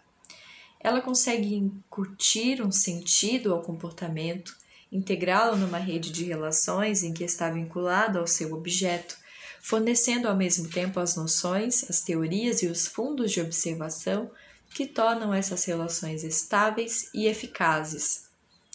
Os pontos de vista dos indivíduos e grupos são encarados em seguida tanto pelo seu caráter de comunicação quanto pelo seu caráter de expressão.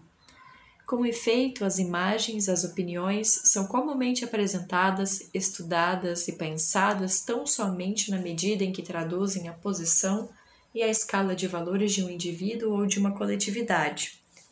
Com efeito, trata-se apenas de uma fatia retirada à substância simbólica longamente elaborada pelos indivíduos e coletividades, que, ao modificarem seu modo de ver, tendem a influenciar-se e a modelar-se reciprocamente. Os preconceitos raciais e sociais, por exemplo, jamais estão manifestamente isolados. Eles assentam num fundo de sistemas, de raciocínio de linguagens, no tocante à natureza biológica e social do homem, suas relações com o mundo. Esses sistemas são constantemente interligados, comunicados entre gerações e classes, e os que são objeto desses preconceitos veem-se mais ou menos coagidos a entrar no molde preparado e a adotar uma atitude conformista. De modo que, retomando a fórmula de Hegel, tudo que é racional, se tudo que é racional é real, isso deve-se ao fato de o real, a mulher, o negro, o pobre, etc., ter sido trabalhado para torná-lo conforme ao racional. A própria pesquisa, o meio de observação, opera um levantamento análogo. Uma pessoa que responde a um questionário nada mais faz do que escolher uma categoria de respostas. Ela transmite-nos uma mensagem particular. Transmite-nos seu desejo de ver as coisas evoluírem no outro, num sentido ou no outro. Ela procura a aprovação ou espera que sua resposta lhe acarrete uma satisfação de ordem intelectual ou pessoal.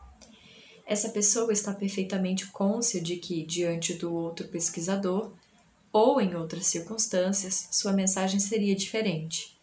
Tal variação não indica de sua parte uma falta de autenticidade ou de uma atitude maquiavélica destinada a ocultar uma opinião verdadeira. Somente o processo usual de interação está em causa por ser ele que dá relevo a tal ou tal aspecto do problema discutido, ou que controla o emprego do código adaptado à relação fugaz que se formou nessa ocasião. É esse processo que mobiliza e confere um sentido às representações no fluxo de, rea, de relações entre grupos e pessoas. Escreveu Eider. O problema da consciência, da abertura para o mundo, ou, se preferirem, da representação, recebe um significado particular se considerarmos as relações e a interação entre pessoas. Os conceitos de imagem, de opinião e de atitude não levam em conta esses vínculos, a abertura que os acompanha. Os grupos são encarados a posteriori de maneira estática, não na medida em que criam ou se comunicam, mas enquanto utilizam e selecionam uma informação que circula na sociedade. Em contrapartida, as representações sociais são conjuntos dinâmicos. Seu status, é, seu status é o de uma produção de comportamentos e de relações com o meio ambiente, de uma ação que modifica aqueles e estas, e não de uma reprodução desses comportamentos ou dessas relações, de uma reação a um dado estímulo exterior. Em suma, vemos aí sistemas que têm uma lógica e uma linguagem particulares, uma estrutura de implicações que assenta em valores e em conceitos, um estilo de discurso que lhes é próprio. Não os consideramos como opiniões sobre ou imagens de, mas como teorias, ciências coletivas, sui generis, destinadas à interpretação e elaboração do real elas vão constantemente além do que é imediatamente dado na ciência ou na filosofia da classificação dos fatos e eventos.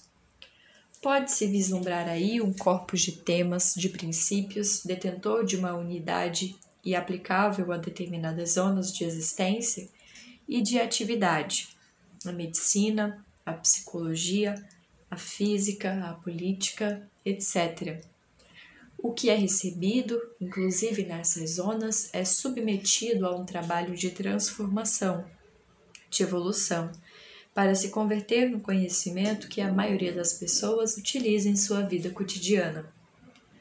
No decurso desse emprego, o universo povoa-se de seres, o comportamento impregna-se de significações, os conceitos ganham cor ou se concretizam, ou, como é costume dizer, objetivam-se, enriquecendo a tessitura do que é, para cada um de nós, a realidade.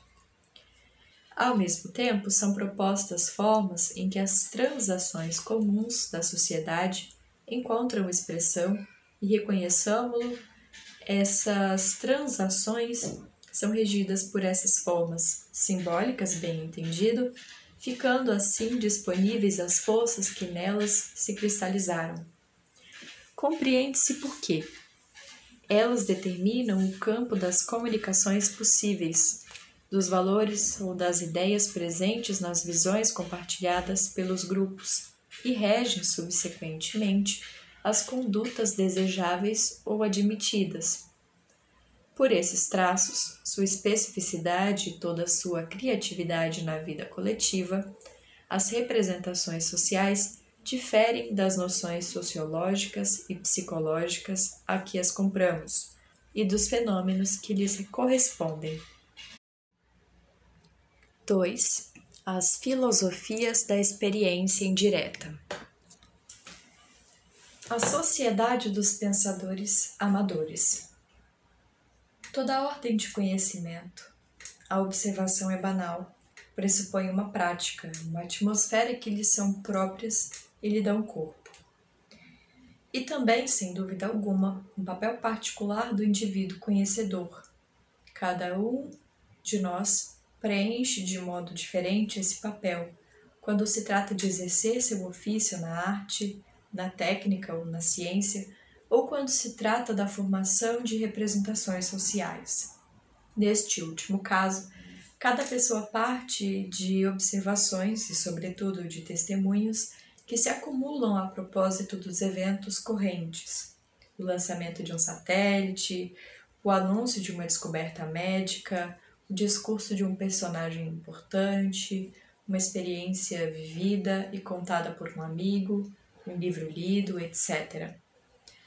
A maior parte dessas observações e desses testemunhos provém, entretanto, daqueles que os inventaram, os inventariaram, organizaram e informaram no quadro de seus interesses. Jornalistas, cientistas, técnicos e homens políticos fornecem-nos continuamente os relatos de decisões políticas ou de operações militares de experiências científicas ou invenções técnicas. Esses relatos, artigos, livros, conferências, etc., estão muito distantes de nós porque nos é impossível apreender exatamente a sua linguagem, reproduzir o seu conteúdo e cotejá-los com informações e experiências mais diretas e mais consentâneas com o nosso ambiente imediato. Em seu conjunto, parecem participar de um mundo do discurso, construída a partir de materiais cuidadosamente controlados, segundo regras explícitas de que somos o objeto, com os nossos problemas, o nosso futuro e, em definitivo, tudo que existe como nós. Mas esses relatos estão, ao mesmo tempo, muito próximos porque nos dizem respeito. Suas observações interferem com as nossas próprias observações e suas linguagens ou suas noções elaboradas a partir de fatos que nos são estranhos e por vezes estranhos, continuam a ser-nos, fixam a nossa atenção e dirigem as nossas interrogações. O que vemos, o que sentimos está de algum modo sobrecarregado pelo invisível e pelo que é provisoriamente inacessível aos nossos sentidos. É o caso dos genes ou dos átomos que tanto circulam em nossas imagens, nossas falas e nossos raciocínios. Certas coisas existem, certos eventos ocorrem, estamos seguros disso. Na maioria das vezes, carecemos dos critérios necessários para testar essa existência material. O indivíduo que busca um satélite sob a abóboda celeste sabe que aí deve haver um e o encontra. Entretanto, na falta de indicações precisas, ele toma por um satélite sem ter consciência disso, uma estrela que cintila, um avião que se desloca a grande altitude, ou outros objetos meteorológicos ou ópticos. Se pensa em outras humanidades vivendo em outros planetas, perceberá eventualmente uma nave espacial pousando na Terra toma seus desejos por realidades, o que é apenas um modo de tomar suas visões, o que é apenas um modo de tomar suas visões por realidades. Analogamente, a pessoa que, em consequência da psicanálise, conhece a importância dos complexos, passa a constatá-los e a encontrá-los com assiduidade. É que, tanto num caso como no outro, parte-se de uma realidade presumida e depois considera-se indispensável reconstituí-la, torná-la familiar. A passagem do testemunho à observação, do fato relatado a uma hipótese concreta sobre o objeto visado, em suma, a transformação de conhecimento indireto no conhecimento direto, constitui o um único meio de nos apropriarmos do universo exterior. Exterior num duplo sentido, o que não nos pertence mas se subentende que pertence ao especialista e o que está fora de nós, fora dos limites do nosso campo de ação. Contudo, ao tornar-se interior e para que seja interiorizado, o conhecimento penetra no mundo da conversação, prosseguindo as perguntas verbais depois de um certo tempo. Uma frase, um enigma, uma teoria apanhados no ar aguçam a curiosidade, prendem a atenção. Fragmentos de diálogo, leituras descontínuas, expressões ouvidas, augures, retornam ao espírito dos interlocutores. Misturam-se as suas impressões. Brotam as recordações, as experiências comuns apossam-se delas. Graças a esses falatórios, não só as informações são transmitidas e os hábitos do grupo confirmados, mas cada um adquire uma competência enciclopédica acerca do que é objeto da discussão. À medida em que a conversa coletiva progride, a elocução regulariza-se, as expressões ganham em precisão. As atitudes ordenam-se, os valores tomam seus lugares, a sociedade começa a ser habitada por novas frases e visões. E cada um fica ávido por transmitir o seu saber e conservar um lugar no círculo de atenção que rodeia aqueles que estão ao corrente. Cada um documenta-se aqui e ali para continuar no páreo. Eis como Alexandre Motskovsky, homem de letras e crítico berlinense, descreve o ingresso da realidade nesse mundo da conversação, isto é, para além do círculo científico, no público. A conversa das pessoas cultas girava em torno desse polo, e dele não podia escapar.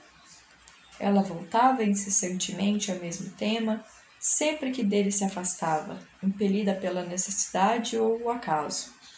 Era ver qual entre os jornalistas, entre os jornais, publicaria mais artigos, extensos ou curtos, técnicos ou não técnicos, fosse quem fosse o autor, desde que tratassem da teoria de Einstein. Em todos os cantos e recantos se organizavam sessões de iniciação, que tinham lugar à noite, formaram-se universidades ambulantes, onde professores itinerantes faziam esquecer ao público os infortúnios da vida cotidiana em três dimensões para conduzi-lo aos campos ilísios das quatro dimensões. As mulheres perdiam de vista suas preocupações domésticas para discutir os sistemas de coordenadas, o princípio de simultaneidade e os elétrons de carga negativa. Todas as questões contemporâneas tinham adquirido um centro fixo a partir do qual podiam estender-se fios na direção de cada uma delas. A relatividade tornara-se a palavra de passo suprema. Com um pouco de exagero, cada um de nós pode afirmar que foi testemunha direta numa geração de várias ocasiões em que a fala e o interesse públicos manifestaram-se em escala e intensidade semelhantes. Voltaremos ao significado dessa conversação no funcionamento da sociedade. Mas era necessário indicar esse lugar do qual uma pessoa ou um grupo aborda e interioriza os temas e os objetos de seu mundo, e age como um clínico que acumula sintomas muito numerosos, comunica-os e verifica-os com seu doente para formular um juízo a respeito de sua doença. Só secundariamente procede a análises. Confia no que o doente lhe diz, apoia-se em casos que já viu e estudou, naqueles que outros médicos lhe contaram, e de tudo isso tira as conclusões que lhe parecem válidas por uma espécie de hábito que é uma segunda natureza, ele desvenda através dos sintomas e das descrições uma ordem que ele não tem meios de reproduzir por experimentos, nem desejo de demonstrar por fórmulas e estatísticas.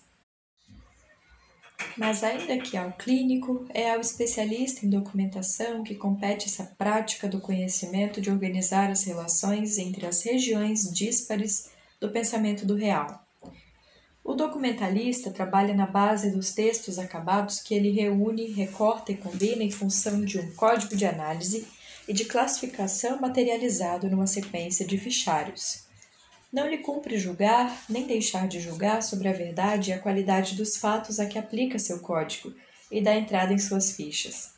Por conseguinte, não experimenta qualquer das restrições do especialista que registra ou desbasta o que lê para saber se o conteúdo tem um valor, corresponde às normas da ciência, da técnica ou da arte e se pode, por sua vez, utilizá-lo. Com liberdade de construção, o documentalista pode igualmente associar a seu belo prazer as noções, os dados e os artigos pertinentes aos domínios e às escolas mais diversas. As únicas barreiras em que esbarra são as do custo e o poder de suas técnicas de manipulação de informações. A tentação do enciclopedista, do enciclopedismo e de um sistema único é muito forte. Cada um de nós, enquanto homem comum, fora de sua profissão, comporta-se da mesma maneira diante de todos esses documentos que são para nós os artigos de um jornal, um acidente na rua, uma discussão num café ou num clube, um livro lido, uma reportagem televisada, etc. Nós os resumimos, recortamos, classificamos e sofremos a mesma tentação do documentalista que os funde no mesmo universo. Nada nos impõe a prudência do especialista ou nos proíbe de reunir os elementos mais díspares que nos são transmitidos, de incluí-los ou excluí-los de uma classe lógica de acordo com as regras sociais, científicas e práticas de que dispomos. A finalidade não é ampliar o conhecimento, é estar ao corrente, não ser ignorante, nem ficar fora do círculo coletivo. Desse trabalho mil vezes começado, repetido, deslocado de um ponto para outro da esfera, os acontecimentos e as surpresas que captam a atenção dão origem às nossas representações sociais. O espírito que aí está em ação transforma os membros da sociedade numa espécie de sábios amadores, como os curiosos e os virtuosos que em séculos passados povoaram academias, sociedades filosóficas e universidades populares. Cada um procura manter contato com as ideias que pairam no ar e responder às interrogações que nos atormentam Nenhuma noção é servida com o seu modo de emprego, nenhum experimento se apresenta com o seu método, e ao tomar conhecimento de tais noções e experimentos, o indivíduo usa-os como melhor entende. O importante é poder integrá-los num quadro coerente do real ou adotar uma linguagem que permita falar daquilo de que todo mundo fala. Esse duplo movimento de familiarização com o real pela extração de um sentido ou de uma ordem através do que é relatado e pela manipulação dos átomos de conhecimento dissociados de seu contexto lógico normal, desempenham um papel capital. Corresponde a uma constante preocupação. Preencher lacunas, suprimir a distância entre o que se sabe por um lado e o que se observa por outro, completar as divisões divisórias vazias de um saber pelas divisórias cheias de um outro saber, o da ciência pela religião, o de uma disciplina pelos preconceitos daqueles que a exercem. Ao mesmo tempo, desligados de seus vínculos, conceitos e modelos, ramificam-se e proliferam com surpreendente fecundidade e grande liberdade, tendo por único limite o fascínio que exercem e a ansiedade que provocam quando questionam demais aquilo que se quer manter fora de toda a questão. Assim como no jogo, quando se ensaiam e experimentam os fenômenos materiais e coletivos, antes de se verificar a sua existência real e de pô-los em prática para valer, aceita-se o risco de fazer esboços e rascunhos, fazem-se manobras intelectuais e repetições que apresentam o espetáculo do mundo como o mundo do espetáculo. Por certo, esses sábios amadores, e todos nós o somos num domínio ou em outro, habitam o mundo da conversação com seus hábitos de documentalistas, um pouco autodidatas, um pouco enciclopédicos. Permanecem frequentemente prisioneiros de preconceitos, divisões acabadas, dialetos tomados ao mundo do discurso, o famoso jargão tão detestado e tão necessário, e só nos resta inclinar-nos, Entretanto, eles revelam-nos que os indivíduos em sua vida cotidiana não são apenas essas máquinas passivas para obedecer a aparelhos, registrar mensagens e reagir às estimulações exteriores, em que os quis transformar uma psicologia social sumária, reduzida a recolher opiniões e imagens. Pelo contrário, eles possuem o frescor da imaginação, o desejo de dar um sentido à sociedade e ao universo a que pertencem. O conhecimento do ausente e do estranho. Desta maneira se constituem, poderíamos dizer, ciências ou filosofias da experiência indireta ou da observação qual é a especificidade do modo de pensamento em ação? A psicologia clássica, que deu muita atenção aos fenômenos de representação, forneceu-nos uh, úteis indicações de partida. Concebeu-os como processos de mediação entre conceito e percepção. A par dessas duas instâncias psíquicas, uma de ordem puramente intelectual e a outra predominantemente sensorial, as representações constituem uma terceira instância, esta de propriedades mistas, propriedades que permitem a passagem da esfera sensorial motora à esfera cognitiva, do objeto percebido à distância a uma conscientização de suas dimensões, formas, etc. Representar-se alguma coisa e ter consciência de alguma coisa dá no mesmo, ou quase. Escreveu Heidegger. Até aqui, o processo perceptivo aciona estímulos distais e uma mediação que culmina em estímulos proximais. No interior do organismo ocorre, portanto, um processo de construção da percepção que leva a algum evento correspondente à tomada de consciência do objeto, da realidade enquanto percebida. Os termos representação do objeto em imagem foram empregados para descrever essa tomada de consciência. A transferência do exterior para o interior, o transporte de um espaço distante para um espaço próximo, são operações essenciais desse trabalho cognitivo particular, mas nada nos obriga a ficar limitados a esse modo de ver.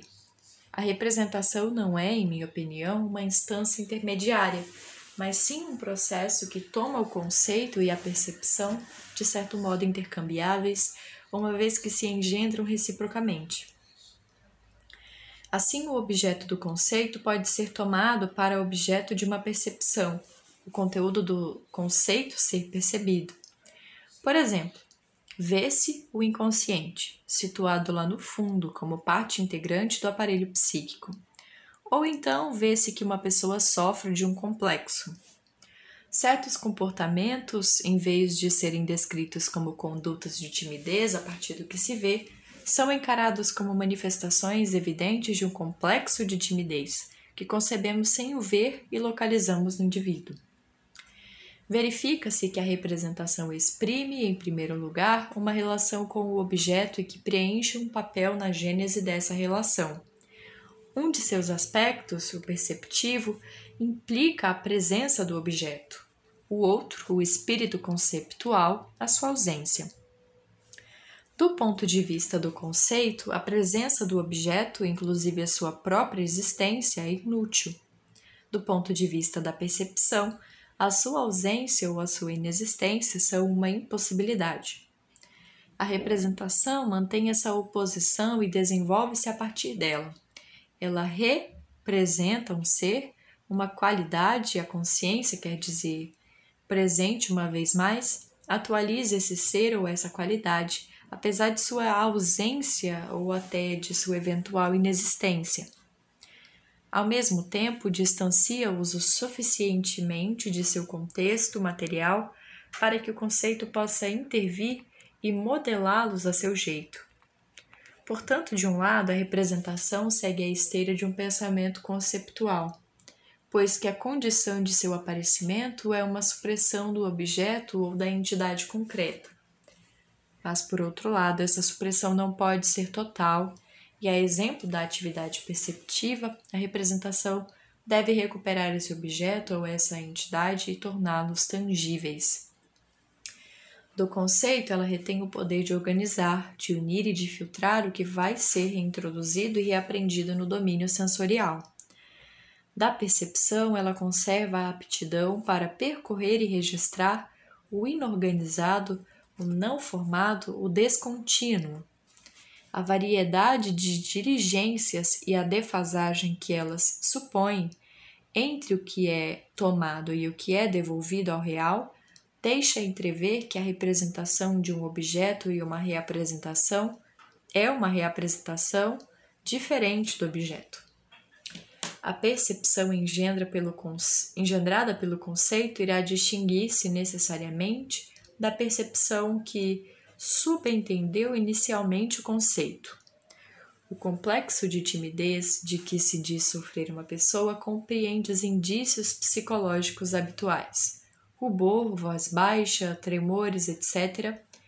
Mas a eles são somados certos indícios de ordem afetiva, medo, hesitação, condutas de evitação que se pensa traduzir-se experiências da infância e provirem de uma repressão de desejos de natureza sexual. De fato, reapresentar, representar uma coisa, um estado, não consiste simplesmente em desdobrá-lo, repeti-lo ou reproduzi-lo. É reconstituí-lo, retocá-lo, modificar-lhe o texto. A comunicação que se estabelece entre o conceito e percepção, um penetrando no outro, transformando a substância concreta comum, cria a impressão de realismo, de materialidade das abstrações, visto que podemos agir com elas, e de abstração das materialidades, porquanto exprimem uma ordem precisa. Essas constelações intelectuais, uma vez fixadas, fazem-nos esquecer que são obra nossa que têm um começo e que terão um fim, que a sua existência no exterior ostenta a marca de uma passagem pelo interior do psiquismo individual e social. A que é que se chama, pergunta Kohler, fatos objetivos da natureza? Qual é a melhor maneira de se chegar ao conhecimento objetivo nesse sentido? Por outro lado, que influências são suscetíveis de sustar o nosso progresso nesse domínio? A partir do século XVII, tais interrogações introduziram pouco a pouco uma série definida de valores, a qual atualmente adquire tal predomínio que, muito além do círculo de cientistas propriamente dito, o ponto de vista das pessoas cultas é inteiramente governado por essas ideias particulares. As falas e as ações dos pais inculcam nas crianças de nossa civilização uma atitude sóbria em relação ao mundo real. Há muito tempo que as convicções em que se baseia a cultura científica perderam o caráter de enunciados teoricamente formulados. Pouco a pouco, elas tornaram-se aspectos do mundo tal como percebemos. Hoje o mundo parece idêntico ao que nossos ancestrais aprenderam a dizer dele. As representações individuais ou sociais fazem com que o mundo seja o que pensamos que ele é ou deve ser. Mostram-nos que a todo instante alguma coisa ausente se lhe adiciona e alguma coisa presente se modifica. Mas essa dialética, o seu jogo reveste em si de um significado maior. Se algo de ausente nos impressiona e deflagra todo um trabalho do pensamento e do grupo, não é nessa condição mas porque, em primeiro lugar, é algo de estranho e depois está fora do nosso universo habitual. Com efeito, a distância tem para nós a surpresa de que somos tomados e a atenção que a caracteriza. A psicanálise, ao falar da infância, do sonho e do inconsciente, não só nos introduz num domínio distanciado da vida humana adulta, mas projeta igualmente uma luz que espanta e que choca. As descobertas científicas ou técnicas impressionam. A tensão a que fizemos alusão atrai constantemente a sua origem, a saber, a existência de uma incongruência, de uma incompatibilidade entre as possibilidades linguísticas intelectuais para dominar as partes do real a que o conteúdo, estranho porque distante, distante porque estranho, se refere. De hábito, carecemos necessariamente de informações, de palavras, de noções para compreender ou descrever os fenômenos que aparecem em certos setores do nosso meio ambiente. Dispomos de outras que é proibido empregar, levar em conta, para definir ou indicar a presença de fenômenos ou comportamentos que estão recobertos, escondidos em nosso meio ambiente.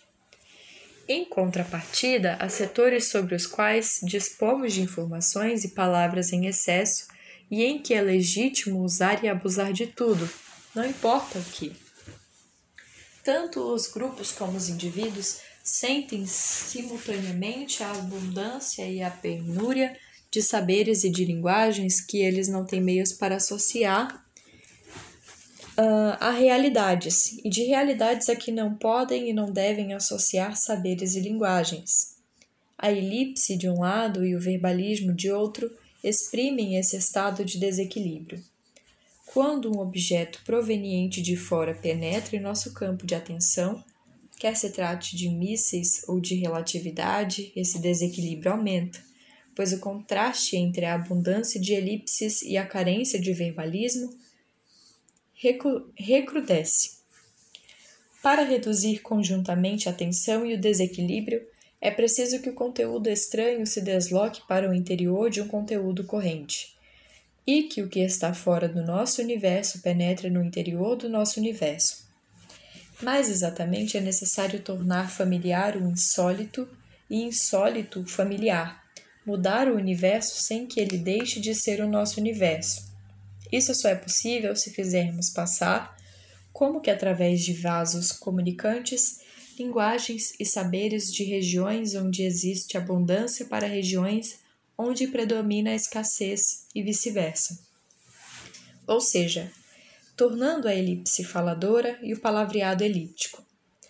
Nada há de surpreendente nisso, porquanto, como nos quadros surrealistas, em que os membros buscam um corpo e em que um corpo procura órgãos, os conceitos sem percepções, as percepções sem conceitos, as palavras sem conteúdo e os conteúdos sem palavras buscam-se, deslocam-se, trocam-se nas sociedades diferenciadas e dinâmicas. É para isso que se empregam as representações e é daí que elas resultam. Vejamos um exemplo. As noções de inconsciente, de complexo, de libido, no momento do ingresso na esfera de um indivíduo ou de um grupo, surpreendem ou chocam. Elas surpreendem na medida em que designam entidades à parte, sem relação com a experiência imediata, e elas chocam porque se referem a uma região de interdições do pensar e do falar, a vida sexual. A rigor, é possível fazer corresponder uma estrutura intelectual de acolhimento, a dualidade alma-corpo, racional e irracional, etc., assim o permite no mundo próprio de cada um, mas não um suporte material como aquele de que dispõe uma noção física, psicológica ou química.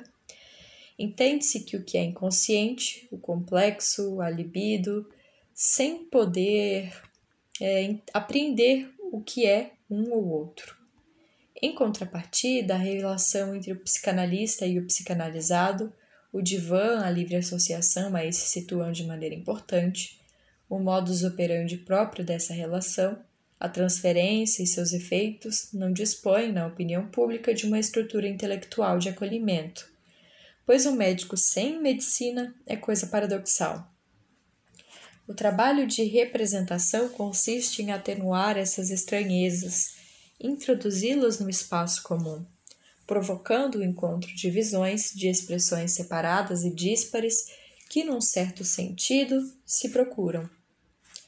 Esse trabalho é duplo. Por um lado, a representação separa conceitos e percepções habitualmente associados, torna insólito o familiar. Assim, por intermédio da ideia de libido, a sexualidade desdobra-se numa atividade fisiológica localizada e num desejo geral, de necessidades contingentes, entre outras necessidades, ela sente ao nível de necessidade primordial e quase metafísica. No ato de fazer amor, concentra-se e exprime-se quase a personalidade em sua inteireza. Pelo menos alguns chegam a pensá-lo, ou ainda para dar um sentido ao que se passa entre o psicanalista e o psicanalizado, evoca-se a confissão. A relação entre o confessor e o confessado destaca-se do contexto religioso que o funde e do rigor do ritual a que o crente é sensível. Depois substitui-se essa relação pela ideia que se tem da transferência e assimilam-se as regras da confissão à regra da livre associação. Por conseguinte, o que era inalcançável tornou-se alcançável, inteligível e concreto. A psicanálise é uma confissão, como se costuma dizer. Inversamente, a confissão torna-se um caso particular do tratamento psicanalítico. Tal como o psicanalista, o padre dá a uma pessoa a possibilidade de se exprimir, de discorrer sobre o que a preocupa e, por esse meio, libertar-se de suas preocupações. Exceptue-se exceptue a dimensão sagrada, que cede o lugar à dimensão profana. Ao dissociar a técnica psicanalítica de seu quadro teórico, a confissão de seu quadro religioso, a sexualidade de seu quadro de necessidade física, uma pessoa está convencida da validade da separação realizada. Entretanto, ela não esquece o seu caráter de aproximação. Em todo caso, a terapêutica mostra-se compreensível. A libido é articulada a um substrato concreto e lança-se um olhar concreto ao que era rotineiro, notadamente a confissão e a sexualidade.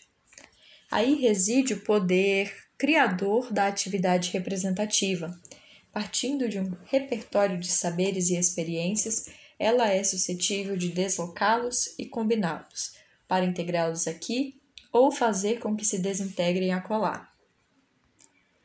Por um lado, uma representação faz circular e reúne experiências, vocabulários, conceitos e condutas que provêm de origens muito diversas. Assim fazendo, ela reduz a variabilidade dos sistemas intelectuais e práticos, os aspectos desconexos do real.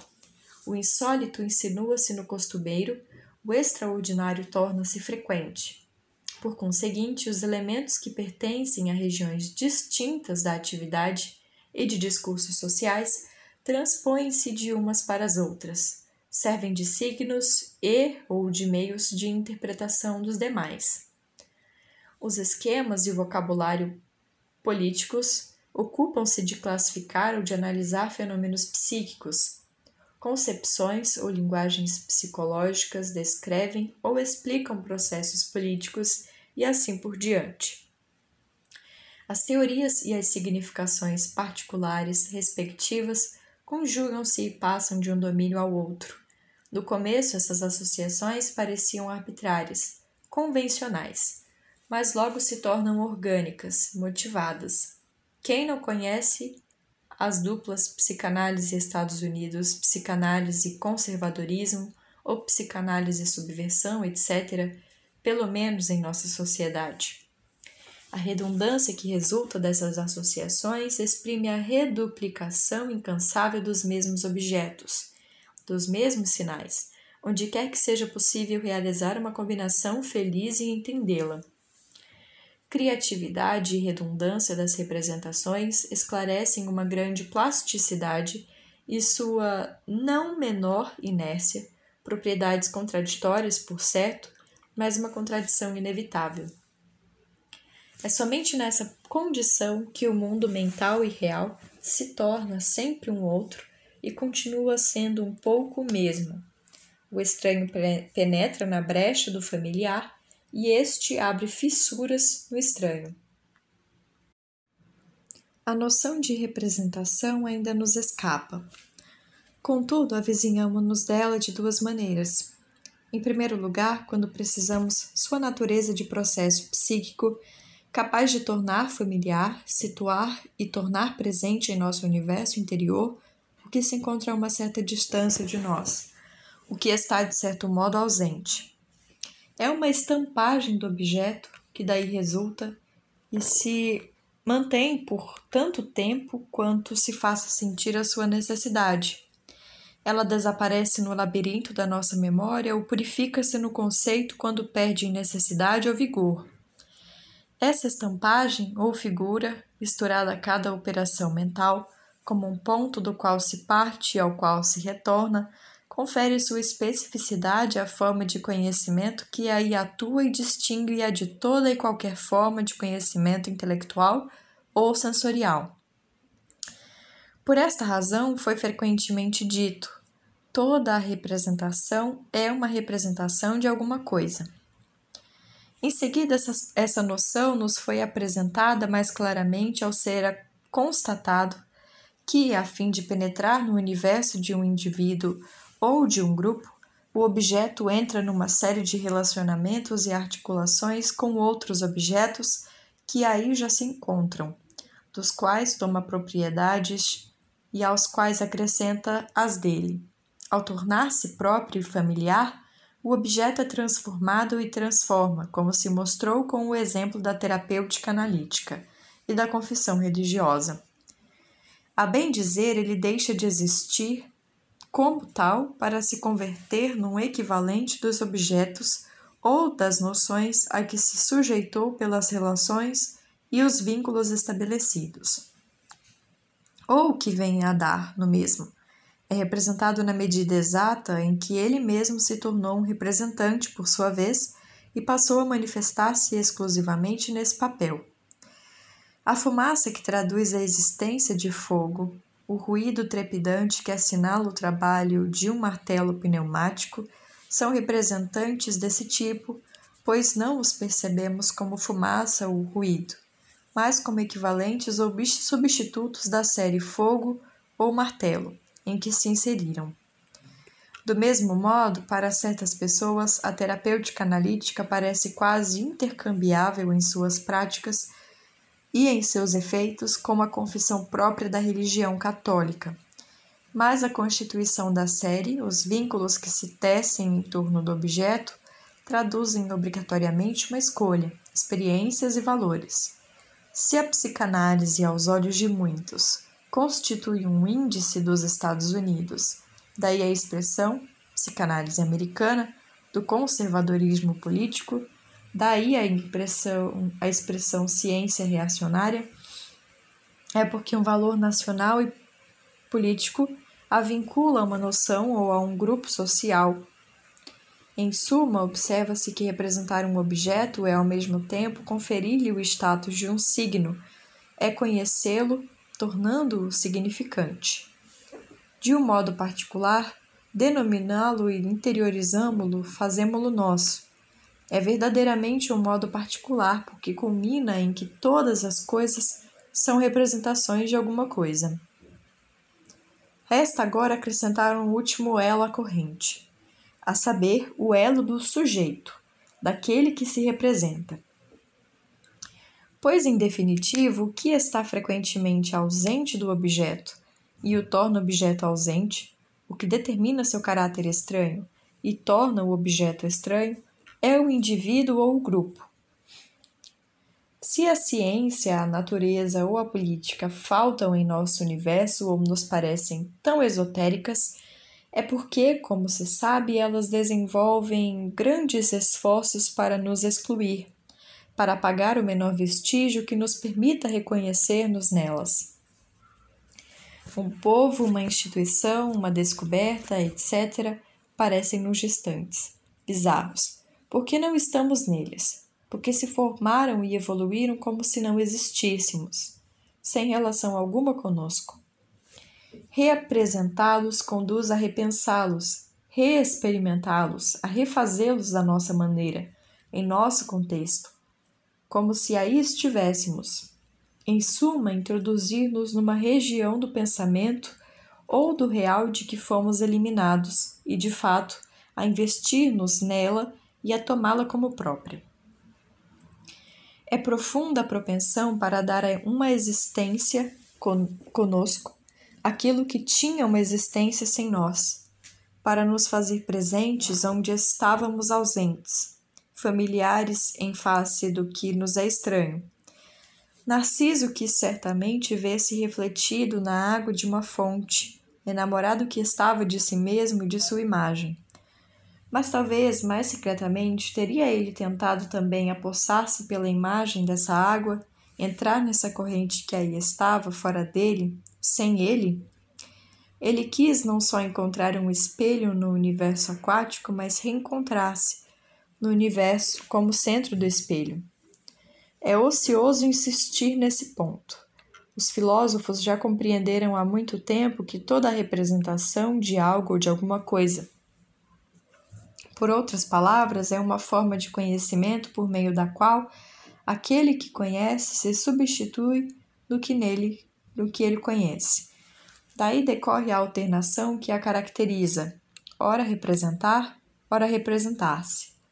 Também se origina aí a tensão no âmago de cada representação, entre o polo passivo da estampagem do objeto, a figura, e o polo ativo da escolha do sujeito, a significação que lhe dá e de que ele está investido. No passado, insistiu-se muito no papel de intermediários entre o percebido e o conceito. Nessa base foi descrita uma série de desenvolvimento genético que vai do percebido ao concebido, passando pelo representado. Trata-se de uma construção lógica. No real, a estrutura de cada representação apresenta-se-nos desdobrada. Tem duas faces, tão pouco dissociáveis quanto a página da frente e verso de uma folha de papel. A face figurativa e a face simbólica. Escrevemos que representação, figura, significação querendo com isso dizer que ela faz compreender a toda figura um sentido e a todo sentido uma figura.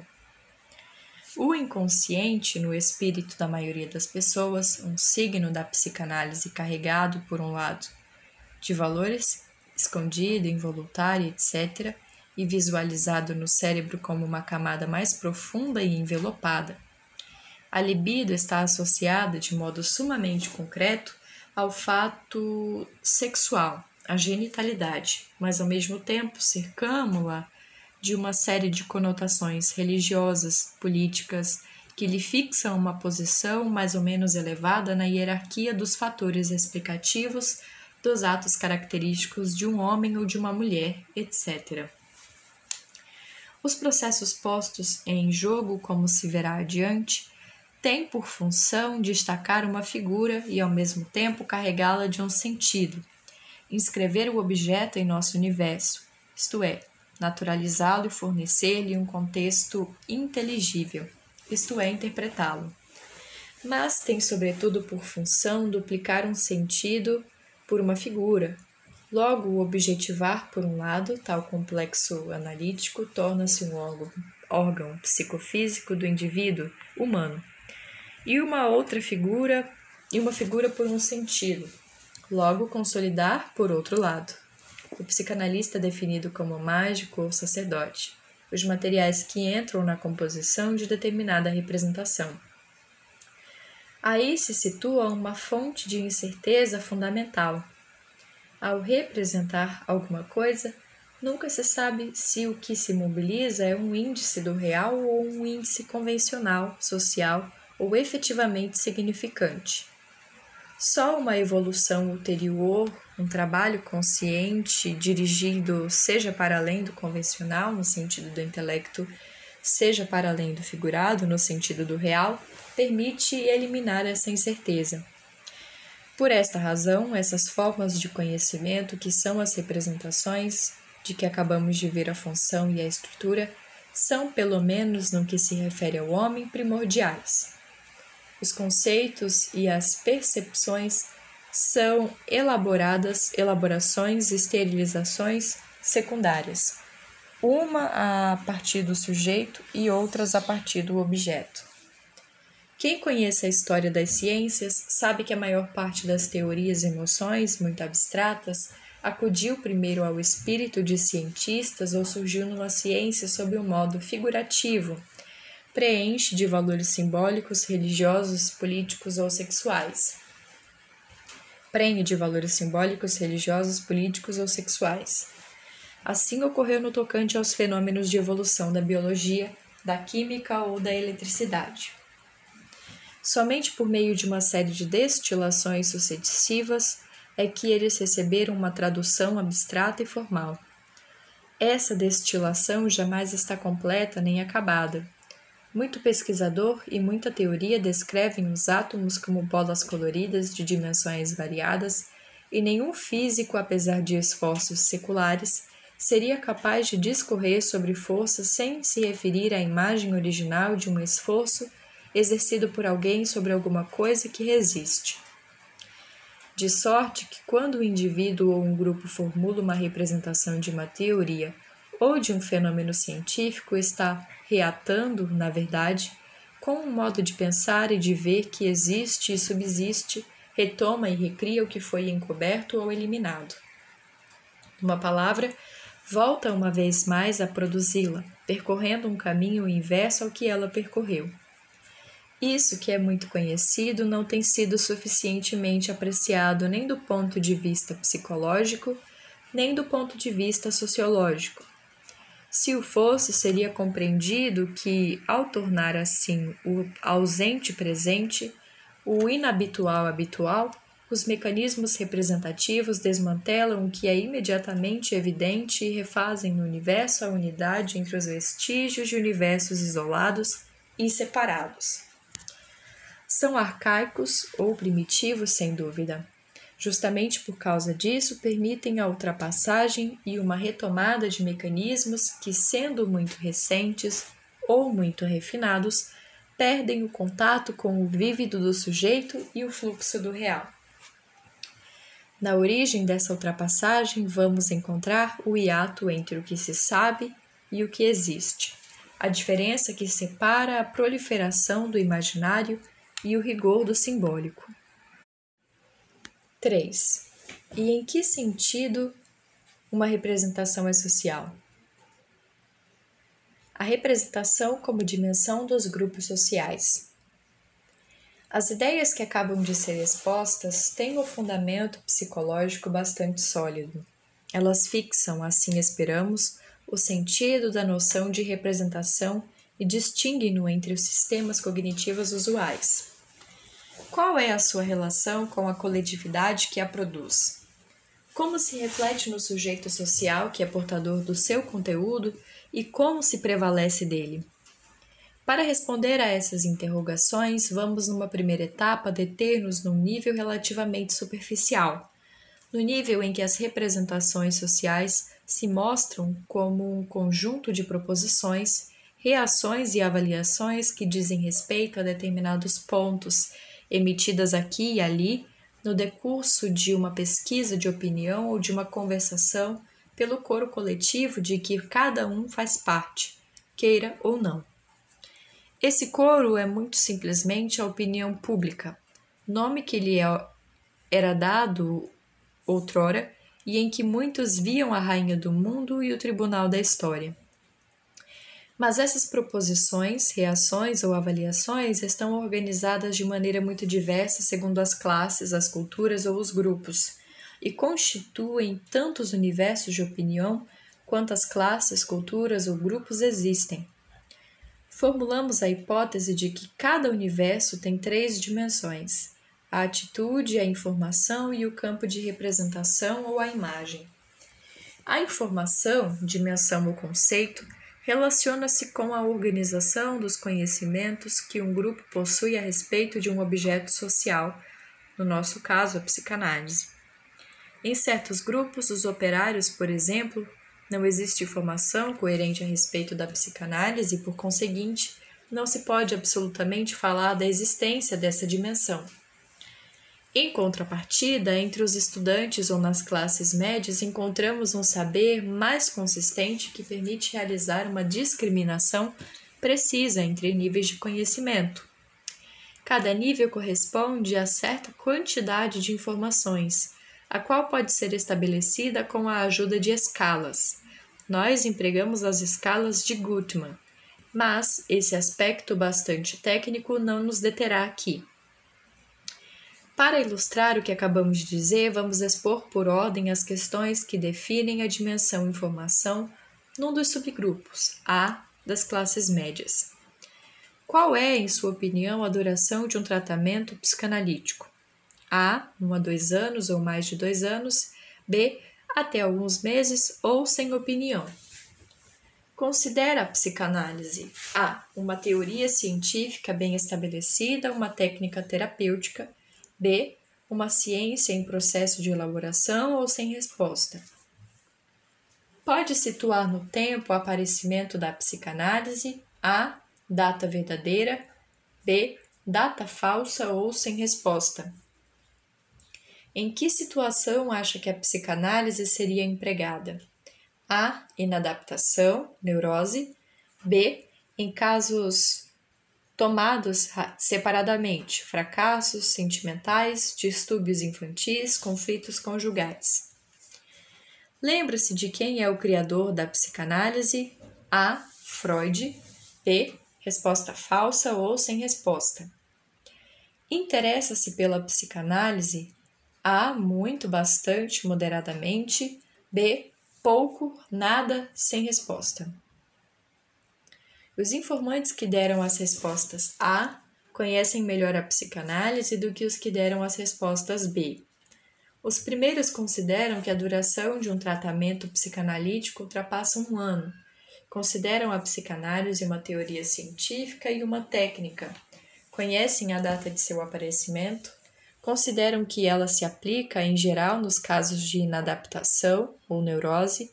Alimentam certo interesse pela psicanálise e sabem que Freud foi seu criador. As pessoas menos bem informadas pensam que o tratamento analítico é relativamente breve, supõem vagamente que a psicanálise é algo que está em via de se fazer, não sabem em que momento apareceu, acham que o seu domínio está circunscrito aos fracassos sentimentais ou aos problemas infantis, têm escasso interesse pela psicanálise e ignoram o nome de Freud.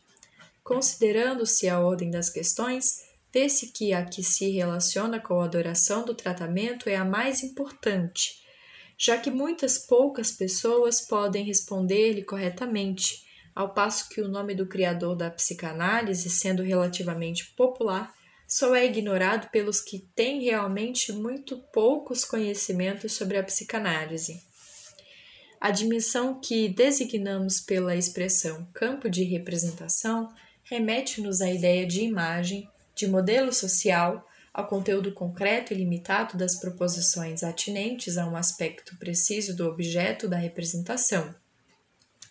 As opiniões podem englobar o conjunto representado, mas isso não quer dizer que esse conjunto seja ordenado e estruturado.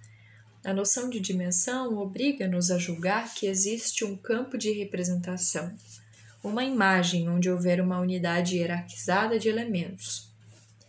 A amplitude desse campo e os pontos que lhe dão orientação variam e englobam tanto os juízos formulados sobre a psicanálise, quanto as ascensões sobre a psicanálise ou a tipologia das pessoas que se supõem recorrerem a essa teoria particular. No mesmo subgrupo de classes médias, a representação gravita em torno das seguintes questões. Em sua opinião, para se recorrer à psicanálise, é preciso ter uma personalidade A. forte, B. Isso não tem importância, C. fraca. A imagem do psicanalista é A. completa e positiva, B. banal e negativa, C. sem imagem. Acredita que a psicanálise possa contribuir para a educação dos filhos? A. Sim. B não sem opinião. De qual das práticas seguintes a psicanálise se aproximará mais em seu ponto de vista? A. Conversação, confissão. B. Hipnotismo, sugestão, ocultismo, narcoanálise. Atitude do psicanalista em relação àquele que se faz analisar pode ser comparada à de um A. Médico, amigo. B observador, parente. Acha que a psicanálise prejudica ou ajuda a personalidade do indivíduo a que dela se submete? A. Ajuda. B. Prejudica, isso depende, sem opinião.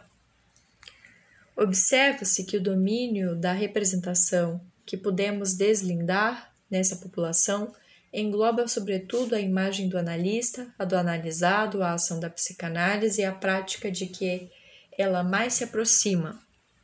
As questões padronizadas não exprimem todo o conteúdo da representação que se encontra nas entrevistas e através de questões mais abertas.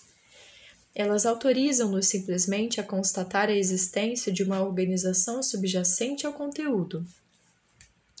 A atitude logra destacar a orientação global em relação ao objeto da representação social. As pessoas favoráveis à psicanálise nesse grupo, além de uma tomada direta de posição, acham que a psicanálise é aplicável em geral, Dizem que os artistas e os intelectuais, grupos percebidos positivamente, são os que se fazem analisar em maior número, recorreriam elas mesmas à análise se fosse necessário, são favoráveis à sua utilização para orientação profissional, consentiriam que seus filhos fossem analisados se porventura se fizesse sentir essa necessidade, pensam que para se analisar é preciso ter uma personalidade forte ou que isso não tem importância, acreditam que um tratamento analítico melhora o estado daquele a que se submete. As pessoas desfavoráveis responderam: a psicanálise é aplicável somente em casos bem circunscritos, as pessoas ricas é que são psicanalizadas, elas mesmas não se deixariam psicanalizar, a utilização da psicanálise na orientação profissional deve ser encarada com circunspeção, não consentiriam que seus filhos fossem psicanalizados, as pessoas que se submetem à psicanálise são pessoas fracas, a psicanálise não traz ajuda alguma. Entre esses dois extremos há, bem entendido, atitudes intermediárias. As três dimensões, informação, campo de representação ou imagem, atitude, da representação social da psicanálise fornecem-nos uma panorâmica do seu conteúdo e do seu sentido. Pode-se formular legitimamente a questão de utilidade dessa análise dimensional. O argumento da precisão que devemos a abordagem quantitativa não é decisivo. Pareceu-nos que o estudo comparativo das representações sociais, estudo absolutamente necessário a uma disciplina como a nossa, dependia da possibilidade de destacar conteúdos suscetíveis de um relacionamento sistemático. Alguns exemplos nos farão ver que esse objetivo foi atingido. Coloquemos em paralelo o conteúdo das escalas pertencentes às duas frações da amostra profissões liberais os comunistas esquerda e o centro-direita. As questões comuns nas escalas dos dois grupos são as seguintes. Se lhe parece que a importância da psicanálise está aumentando, a quais dentre os fatores seguintes atribui esse fato? Os valores positivos, necessidades sociais, valor científico, consequência da guerra, e os valores negativos, influência americana, publicidade são os mesmos para as duas frações. De qual das práticas seguintes a psicanálise lhe parece avizinhar-se mais? As associações relativamente positivas, conversação, confissão, ou negativas, narcoanálise e sugestão, são as mesmas nos dois grupos. Você aproxima o psicanalista do médico, do capelão, do psicólogo, do cientista, as pessoas da esquerda aproximam o psicanalista do médico e do psicólogo. Além dessas três questões comuns, cada subgrupo ampliou o conteúdo exprimindo sua visão através de questões específicas. A fração de esquerda concede grande espaço aos problemas referentes à aplicação, notadamente política, da psicanálise. Acredita que a psicanálise possa ter influência salutar sobre as condutas criminais e delinquentes, entre a psicanálise e o fato de que se ter, de se ter uma vida política ativa, existe compatibilidade ou incompatibilidade? A fração centro-direita diferencia-se nas respostas às questões sobre problemas mais técnicos. A psicanálise pode renovar a personalidade de alguém? A posição do analista em relação a do analisado é a de um médico, amigo, observador ou parente. A psicanálise pode ser utilizada para fins políticos? As duas primeiras questões mostram que essa fração da nossa amostra é mais sensível ao efeito da psicanálise e às repercussões transferenciais da relação analítica. O significado das duas últimas questões exige considerações mais detalhadas o caráter unidimensional das escalas supõe a existência de uma comunidade de, de critérios ou de quadros de referência para todas as questões entre as quais existe uma conexão.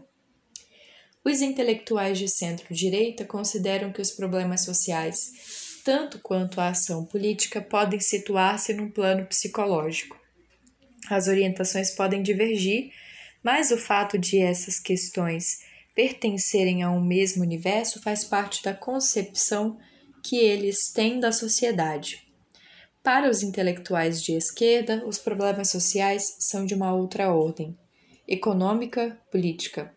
E neste caso, essa questão não pode estar ligada às outras, o que explica a sua ausência. Quanto à questão, a psicanálise pode ser utilizada para fins políticos, ela não divide esse grupo, como divide o de centro-esquerda. O estereótipo da resposta sim torna-a pouco discriminativa ou específica. Pode-se perguntar qual é o sentido da questão política, incluída na escala do subgrupo comunista esquerda. Esta questão não se refere à aplicação da psicanálise para fins políticos, mas à relação possível entre a participação de uma pessoa na vida política e o fato de ser analisada ou de adotar um ponto de vista analítico. Nada mais é senão forma de uma asserção corrente. A psicanálise fecha o indivíduo, separa-o do seu grupo e, ao isolá-lo, torna-o incapaz de levar uma vida política ativa. Sobre esse ponto, as opiniões divergem. Certos intelectuais não admitem em absoluto a hipótese de tal ruptura, que para outros tem valor de axioma, mas a questão é importante para uma ideologia de esquerda. Por isso deu origem a numerosos debates. A comparação a que nos dedicamos pode ser retomada para cada dimensão e para o conjunto de grupos estudados. Admitindo-se que uma representação social possui as três dimensões, podemos desde logo determinar seu grau de estruturação em cada grupo. A tridimensionalidade somente se manifesta em quatro populações: estudantes, profissionais liberais, classes médias A e os, os alunos de escolas técnicas. Em compensação, os operários e as classes médias B têm uma atitude estruturada, mas uma informação e um campo de representação algo difusos. Estas observações harmonizam-se com o que era lícito esperar por hipnose. A confirmação empírica, mesmo que não nos surpreenda, aumenta a certeza e justifica a iniciativa seguinte. A situação que acabamos de descrever autoriza-nos a sublinhar o fato de que a psicanálise suscita em todos os lugares tomadas de posição, atitudes determinadas e somente em parte representações sociais correntes, coerentes. Até aí também nada de surpreendente. Entretanto, ressalta que a atitude é mais frequente das três dimensões e talvez geneticamente primordial por conseguinte, é razoável concluir que uma pessoa se informa e se representa alguma coisa unicamente depois de ter adotado uma posição em função da posição tomada. Pesquisas recentes sobre a percepção e a capacidade de julgamento concordam plenamente com essa conclusão. A comparação do conteúdo e do grau de coerência da informação, do campo de representação e da atitude leva-nos a abordar o último ponto que nos propusemos estudar: a delimitação dos grupos em função de sua representação social. A definição de um grupo provém de um feixe de pressupostos que confere peso diferencial a, certos, a certo número de critérios. Na presente pesquisa sobre psicanálise, seguimos uma prática geral ao empregar tanto critérios socioeconômicos como critérios profissionais. Isolar esses critérios é deveras difícil e, e sua sobreposição parcial com o conteúdo cultural próprio de certos grupos e comum a outros torna imperfeita sua ordenação. Entretanto, alguns índices permitem-nos distingui-los em relação à psicanálise. A amostra classe operária separa-se em dois grupos, cujos traços enumeramos: os sujeitos que nunca ouviram falar de psicanálise e aqueles que já ouviram falar dela. Este último grupo, contudo, não pode ser considerado homogêneo em relação à representação da psicanálise em geral.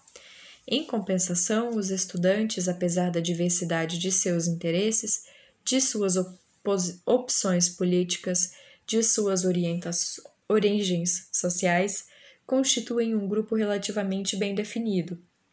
As classes médias têm em comum uma única dimensão.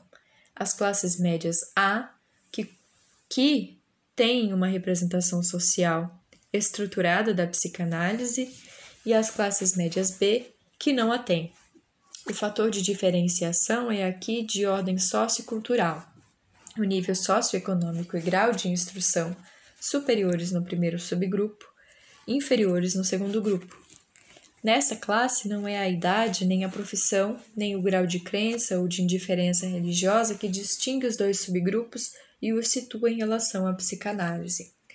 Portanto, pode-se falar de uma atitude das classes médias a respeito dessa ciência, mas não de uma representação comum. Entre os intelectuais, a separação é ideológica, mais precisamente política. As tentativas realizadas para identificar outros fatores, sexo, religião, profissão, não permitiram distinguir subgrupos. Entretanto, quando separamos os intelectuais em esquerda e centro-direita, encontramos duas representações sociais coerentes. Nas classes médias, a linha divisória é, como já vimos, sociocultural. Para as profissões liberais, inicialmente concebidas como um grupo, a linha divisória é ideológica. Os dois subgrupos têm uma representação distinta da psicanálise.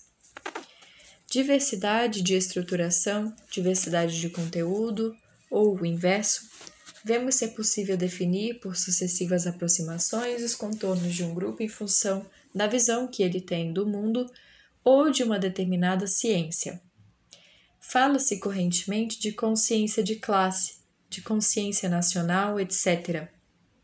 Nós observamos que a representação também traduz a relação de um grupo com um objeto socialmente valorizado, notadamente pelo número de suas dimensões, mas, sobretudo, na medida em que ela diferencia um grupo de outro seja por sua orientação, seja pelo fato de sua presença ou de sua ausência.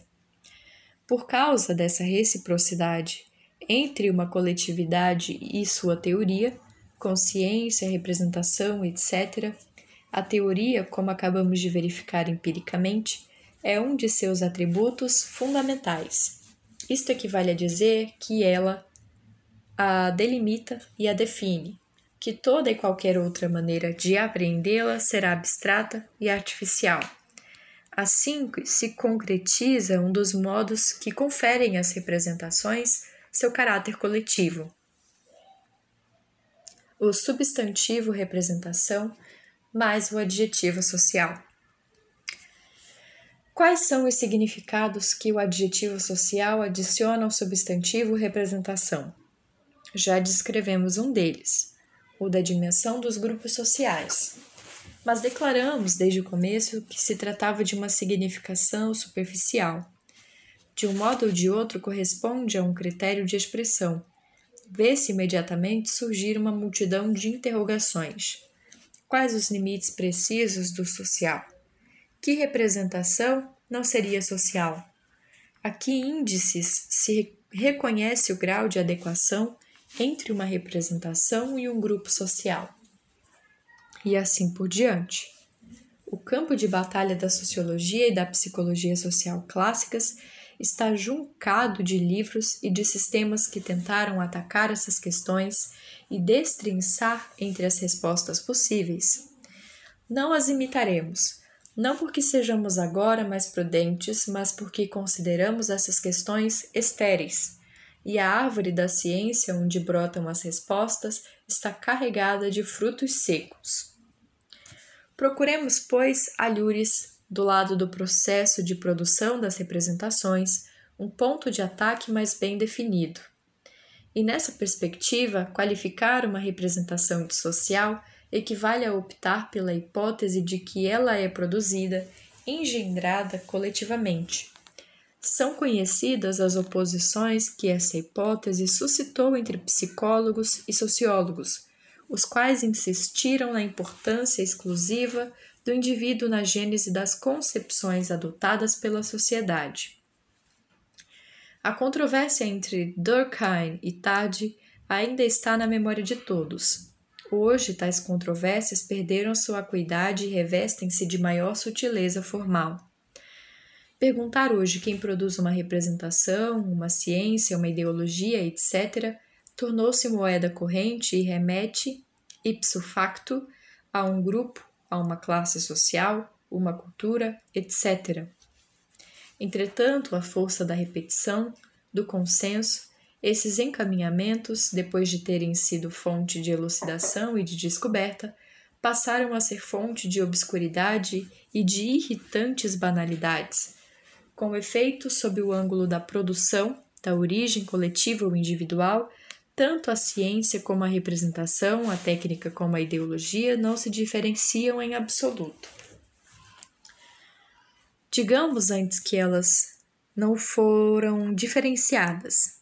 Contentamos-nos em enumerar o papel que desempenham a situação histórica ou econômica, as motivações sociais ou individuais, na edificação de um conteúdo particular e na forma específica que este recebe. E é a esse propósito que nos parece necessário uma mudança de perspectiva.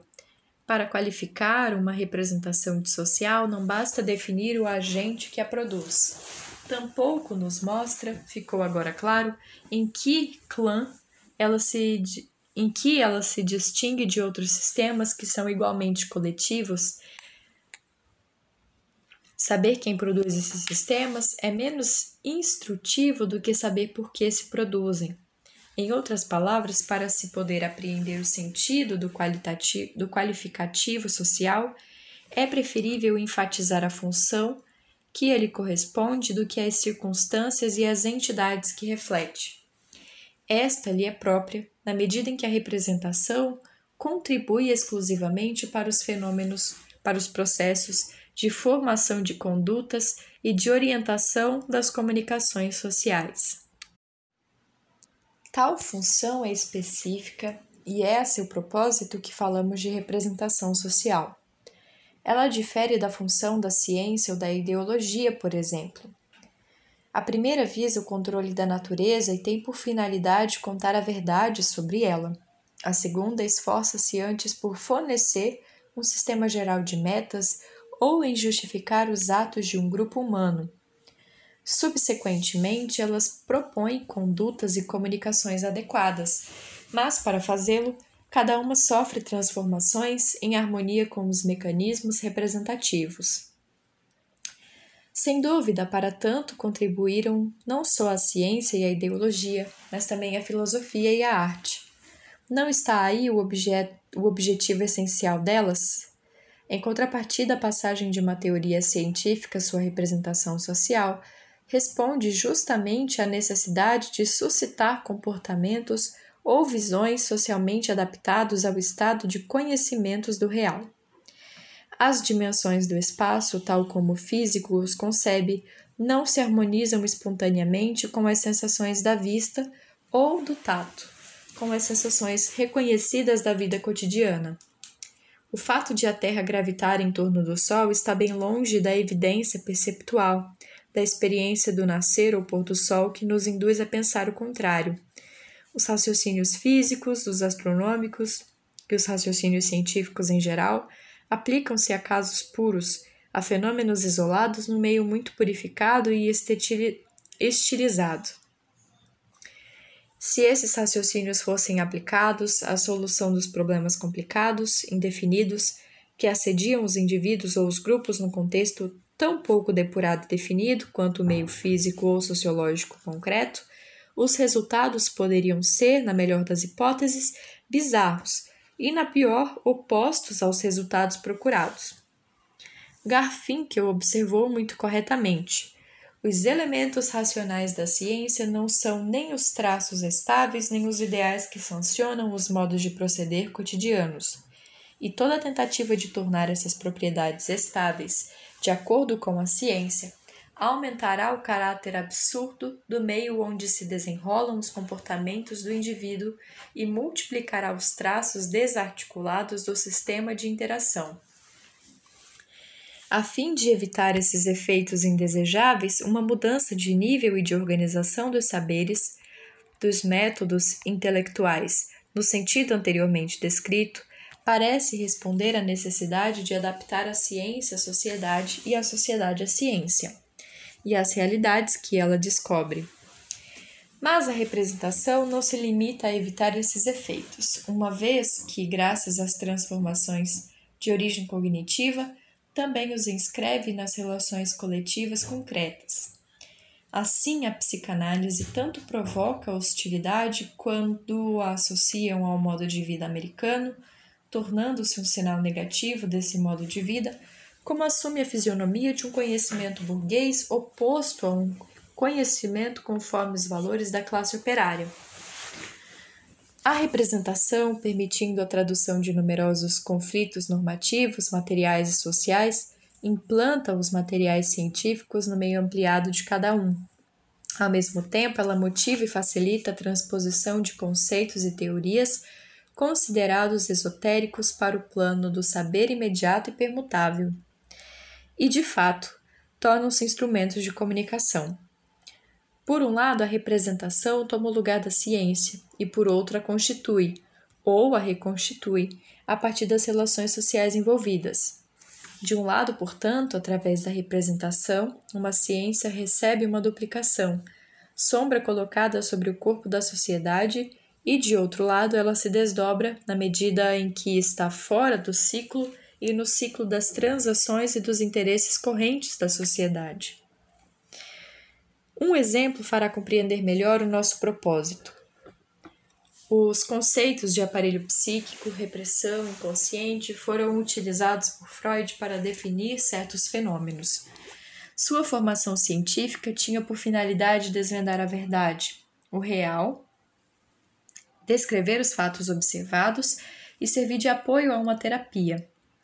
As mesmas noções empregadas por uma pessoa interrogada no decurso de nossa pesquisa, tem por objetivo determinar sua conduta e, na maioria das vezes, comunicar com o trem a propósito de uma teoria socialmente importante, qualificar os indivíduos com os quais ela se relaciona, taxando-os de reprimidos ou de complexados, ou enfim, dar a essas relações um significado político ou moral. Ainda mais profundamente, pode-se dizer que, de algum modo, a comunicação modela a própria estrutura das representações. Bartlett dizia corretamente que os pensamentos cotidianos são os pensamentos que servem para a comunicação imediata. Com efeito, uma representação social condensa uma reflexão coletiva bastante direta, diversificada e difusa, sendo cada um dos participantes, até certo ponto, um autodidata que, como todo autodidata, tem por ideal o dicionário e a enciclopédia. Daí o estilo declamatório, descritivo, arborescente, cheio de repetições, de avanços e recuos dos textos produzidos ao correr dos pensamentos que servem à comunicação imediata. Daí também essa impressão de interiorização de diálogos possíveis, referindo-se aos indivíduos quando falam, por exemplo, a eles, os psicanalistas, os americanos, as pessoas ricas, etc., a um outrem generalizado, segundo a expressão de George Mead, isto é a quintessência de todos os interlocutores próximos ou distantes. Para estabelecer o equilíbrio, o indivíduo define-se como um eu generalizado, logo como um portador de voz, porta-voz de seu grupo, de sua classe, dos cristãos ou do bom senso, e não como uma pessoa particular. Mais do que isso, quando se apresenta como particular, o indivíduo, no decurso de uma pesquisa de opinião ou ao falar com o outro, o faz para distanciar-se em face do que declara como eu generalizado, para se tornar o comentarista de seu próprio discurso, apresentado como o discurso deles ou o discurso de todo mundo do trabalho cujo decurso a psicanálise ou uma ciência qualquer se transforma num substrato de comportamentos e de comunicações, ela adquire essa duplicação de que falávamos mais tarde, mais acima. Mas a partir do instante em que se tomam distâncias, em que ela se restabelece em relações valorizadas e em que por isso mesmo se começa a exercer pressões sobre ela, é um outro aspecto que se destaca e se adiciona e se adiciona, o de seu desdobramento numa psicanálise ou numa ciência da sociedade. De um modo geral, os cientistas desinteressam-se por ela, desprezam-na e consideram nulo e sem efeito esse aspecto. Em anos mais recentes, eles puderam constatar, através dos movimentos de contestação das ciências, a partir do interior ou do exterior, como essa atitude é falsa e incoerente.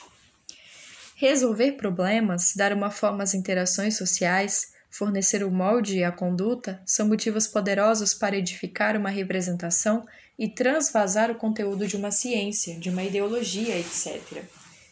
Que existem gradações desvios próprios desse processo, iremos ver num instante. O fato de, num grupo, tratar-se, sobretudo, de atitudes, de antecipações de comportamento, e em outros, se tratar de um conjunto de categorias de pensamento e de troca, corresponde à situação desses grupos na sociedade e das normas religiosas ou políticas de que eles compartilham e que os dividem.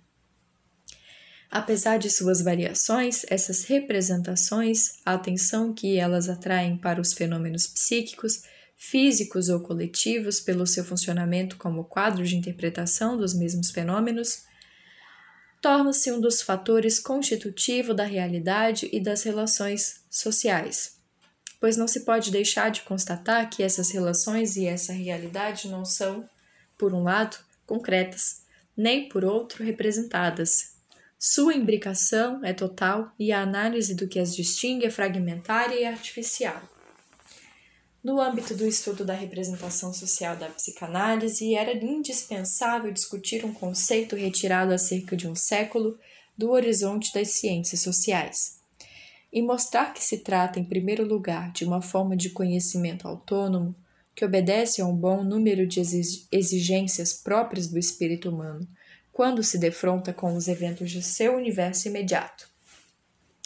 Seu estilo e sua lógica, em seguida, mas isto ficará ainda mais evidente na continuação deste trabalho, ostentam o cunho da razão, da sua razão de ser, ou seja, consolidar a estrutura interna de um grupo de indivíduo, atualizá-la e comunicá-la, estabelecer ligações com o trem.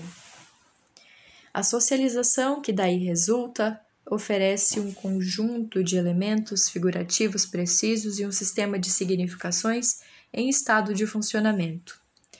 O que é uma representação? Por que se produz uma representação? São as duas interrogações a que quisemos dar uma resposta. Se prestamos menos atenção às questões que se representa e quem produz uma representação, é porque eles nos parecem, consideradas per si, simultaneamente superficiais e resolvidas em grande parte. Tínhamos um motivo suplementar para insistir em lugar de nos contentarmos com o que é considerado axiomático. Recordar a psicologia social, que, se ela quer verdadeiramente compreender os processos por que supomos que se interessa, teria vantagem em incluir no seu caminho, em seu campo de estudo, o par dos comportamentos, os conhecimentos que os indivíduos e os grupos possuem e utilizam a respeito da sociedade, dos outros, do mundo, e também a organização específica desse conhecimento. Mas não apenas isso. Os comportamentos e os conhecimentos socialmente somente são apreendidos quando o são sob o limitado ângulo instrumental. As recentes pesquisas sobre a atribuição e a percepção de relações entre pessoas não constituem exceção. Ora, as representações sociais incitam-nos a preocupar-nos mais com as condutas imaginárias e simbólicas na existência ordinária das coletividades.